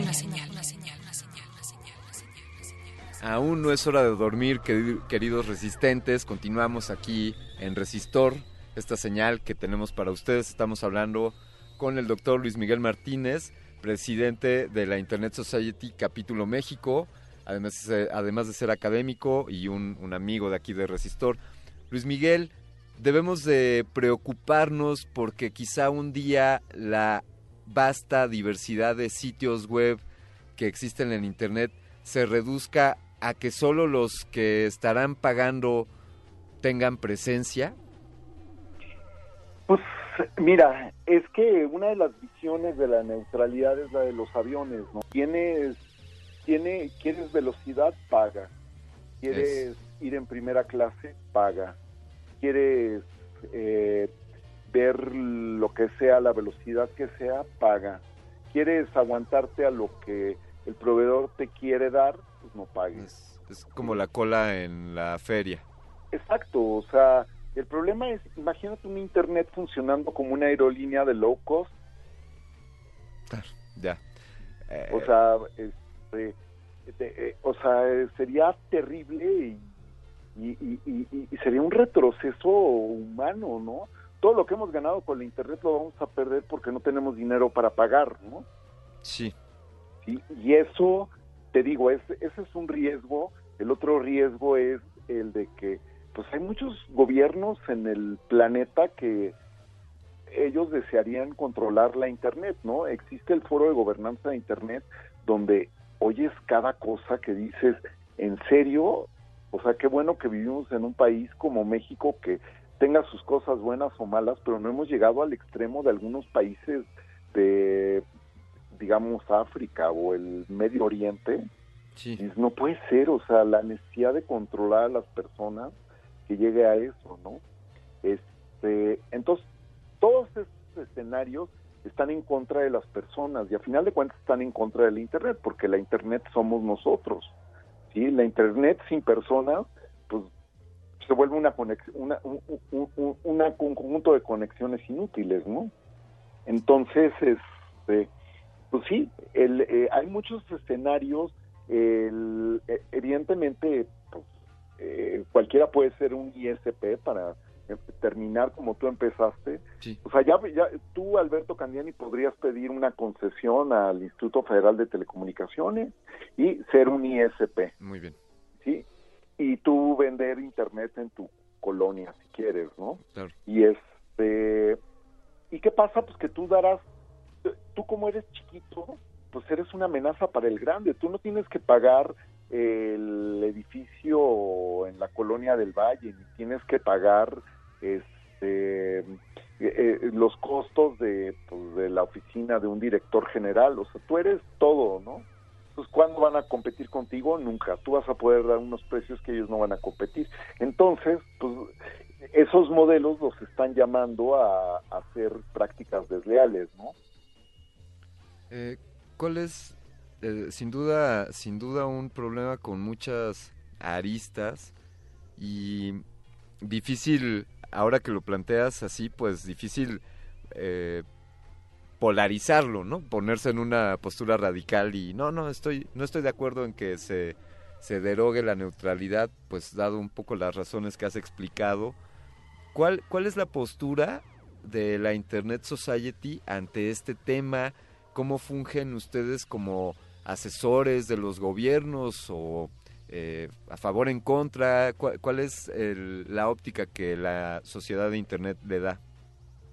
Pues mira, la, la postura de la Internet Society es eh, que se respeten las libertades, eh, eh, las libertades en las cuales está sustentado el desarrollo de la Internet, que se respeten los principios y valores que inspiraron la creación de la Internet en el mundo, ¿sí? y que, como se este, y que se respeten los principios tecnológicos de una red eficiente, ¿no? Sí. Y no solamente trabajamos desde la Internet Society para los gobiernos, trabajamos para todo el mundo, trabajamos eh, eh, de acuerdo a nuestro lema, que nuestro lema es la Internet es para todos, ¿no? Internet is for everybody. Yeah. Entonces, eh, a final de cuentas, entendemos nosotros la Internet como un sistema muy complejo de personas, máquinas, protocolos y todo lo que te puedas imaginar en lo que algunas personas le llaman el ecosistema de, Internet. Y entonces trabajamos en todos los niveles, desde el nivel más básico que es la, la conexión, donde se hacen los protocolos de Internet, que es el IETF, el Internet Engineering Task Force. Eh, trabajamos a nivel social, apoyando proyectos. En México estamos haciendo proyectos de redes comunitarias, ¿sí? en, en el estado de Oaxaca, en Jalisco, en Chiapas, y apoyamos la inclusión de las mujeres en las actividades tecnológicas, la inclusión de los niños y las niñas en, en el desarrollo del Internet, estamos apoyando el desarrollo de tecnología de Internet, porque en México pues no se fabrica un solo fierro para conectarte a Internet. Entonces estamos apoyando el desarrollo de tecnología en Jalisco, este, estamos apoyando el diálogo entre los migrantes en la frontera norte en Tijuana y en conjunto con la Ibero. Estamos eh, eh, de- dialogando con tribus indias que están eh, del otro lado de la- del muro, ¿no? Fantástico. y estamos este, participando en los foros de gobernanza del México, de Latinoamérica y del mundo, pues llevando nuestra opinión, ¿no? Eh, viene la, eh, la conferencia de plenipotenciarios en Corea y pues eh, participamos dando nuestra opinión de por qué la Internet tiene que seguir siendo libre, ¿no? Libre, lo cual no quiere decir que sea gratis, simplemente que sea libre, que sea neutra, que sea útil y que sea un motor de desarrollo de la economía, de la sociedad. O sea, eh, eso es para lo que trabajamos, ¿no? Entonces, pues, le- eh, ahora sí voy a hacer el comercial, ¿no? Los invito a que se unan a la, a la Internet Society. Es gratis, cualquiera puede entrar y eh, lo único que hay que hacer es entrar a ISOC o isoc.org y eh, eh, ahí dicen que quieren unirse al- eh, a la Internet Society y después digan que se quieren unir al capítulo de México. Somos 900 asociados y eh, pues todos los días hay uno nuevo y todos son bienvenidos a participar y a, y hacer uso de todas las oportunidades que da la Internet Society para desarrollar tecnología, desarrollar conocimiento y pues hacer de este mundo algo mejor, ¿verdad? Oye, pues gra- gracias por el comercial. No, no tenía la claridad de que esto está abierto para, para digamos, cualquier internauta que se quiera pues, es- hacer parte de la, de la sociedad de Internet es, es libre de hacerlo, ¿no? Sí, es I de India, S de, so- de social o de organización y C de casa punto org. Si nos permites, lo estamos compartiendo ahora mismo en nuestras redes sociales, Luis Miguel, pues para a ver y si pueden su- entrar también a isoc.mx Sí. y ahí también viene todo el, el- eh, toda la dinámica de cómo te integras, ¿no? Yo, yo ya soy miembro desde hace algunos meses y, y- y estamos ahí muy de cerca siguiendo las comunicaciones. Eh, Luis Miguel, para seguirte a ti, ¿tú tienes alguna cuenta en Twitter donde nuestros radioescuchas puedan... Pues mira, pueden seguir la de la Internet Society, que es ISOCMX Ah. Perfecto. o ISOCMEX. Muy también. bien, muy bien. Y pues yo soy arroba LMU ya. Fantástico.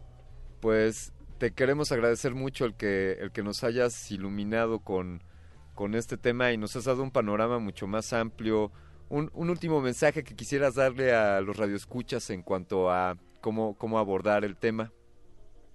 Pues le- eh, ese, la Internet es para todos, ¿no? Eso. Sí, eh, trabajemos todos para que la Internet siga siendo para todos, para que llegue a donde no llega. Acordémonos que solo llevamos un billón de personas conectadas a la Internet y a ver quién conecta a los que siguen, ¿no? Entonces, participen, ayuden a que, a que personas en México, muchísimas personas no tienen acceso a Internet y pues no se ve cómo el gobierno lo pueda hacer pronto.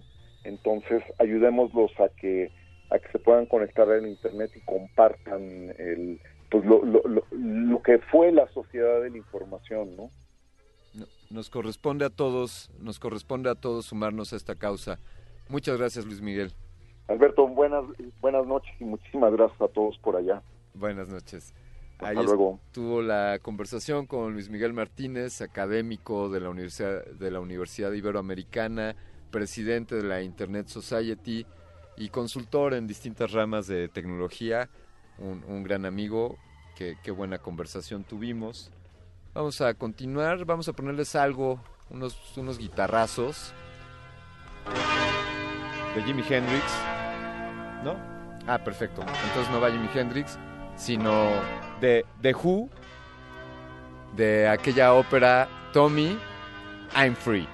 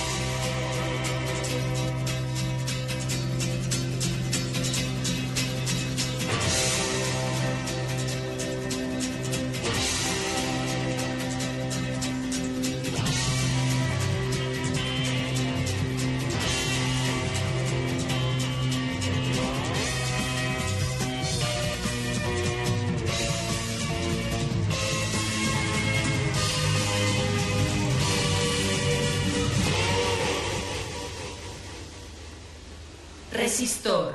Esto es una señal. Pues con breves segundos que le restan a esta hora, estamos despidiendo esta emisión de Resistor donde estuvimos hablando sobre la neutralidad de la red.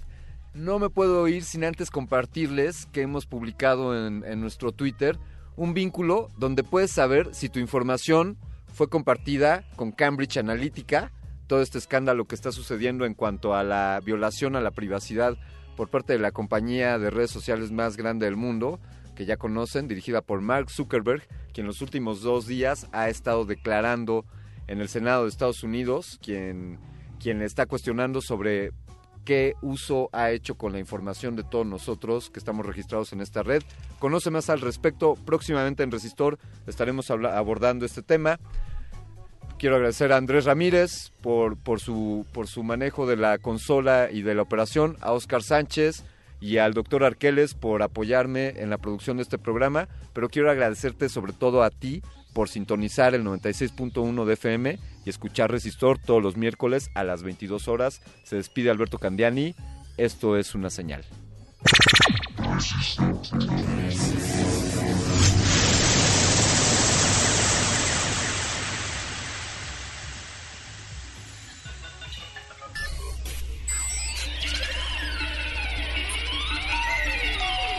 La inoculación simbiótica de conocimiento ha finalizado.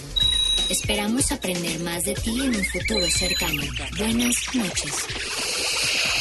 Resistor.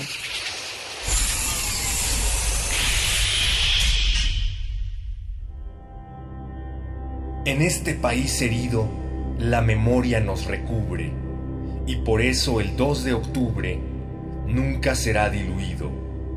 El odio pone su nido de muerte, pero la vida con amor está encendida, y el amor está presente. Cuando repite la gente, 2 de octubre no se olvida. Resistencia modulada. Satanás, eres el hombre de mi vida, con tu espalda caída, Satanás, tú tienes ojos de fuego, tienes humor de viejo, tienes suerte de escapar. Satanás, no me dejes sola, estoy triste y vacía y no dejo de llorar. Satanás, eres un hombre bueno, honrado y honesto, nuestra familia mantendrás. Satanás, déjame afeitarte la barba, déjame lavarte la ropa, quiero servirte y bailar. Satanás, Eres el genio de la historia. Todas las mujeres te conocen como el que nunca perderá. Satanás, llévame contigo al infierno. Seremos unidos y eternos. Te dedicaré mi devoción. Satanás, seré un miembro de tu logia. Patrono de Colombia. Gobiernas nuestra nación.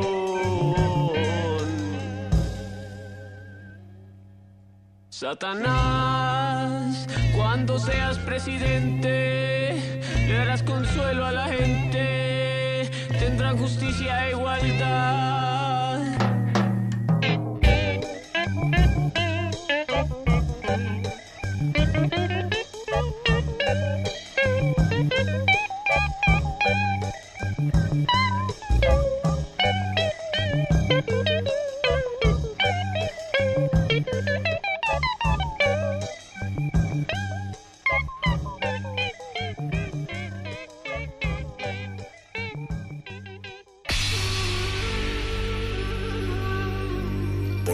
Nos hemos hecho escuchar. Nacimos como parte de esa inmensa mayoría. Hablar, Escuchar. debatir, proponer, cuestionar. Está en nuestra naturaleza. Seamos instrumentos de conciencia de nuestro pueblo. Usamos el sonido porque atraviesa obstáculos. Muros, fronteras. Nosotros somos la resistencia.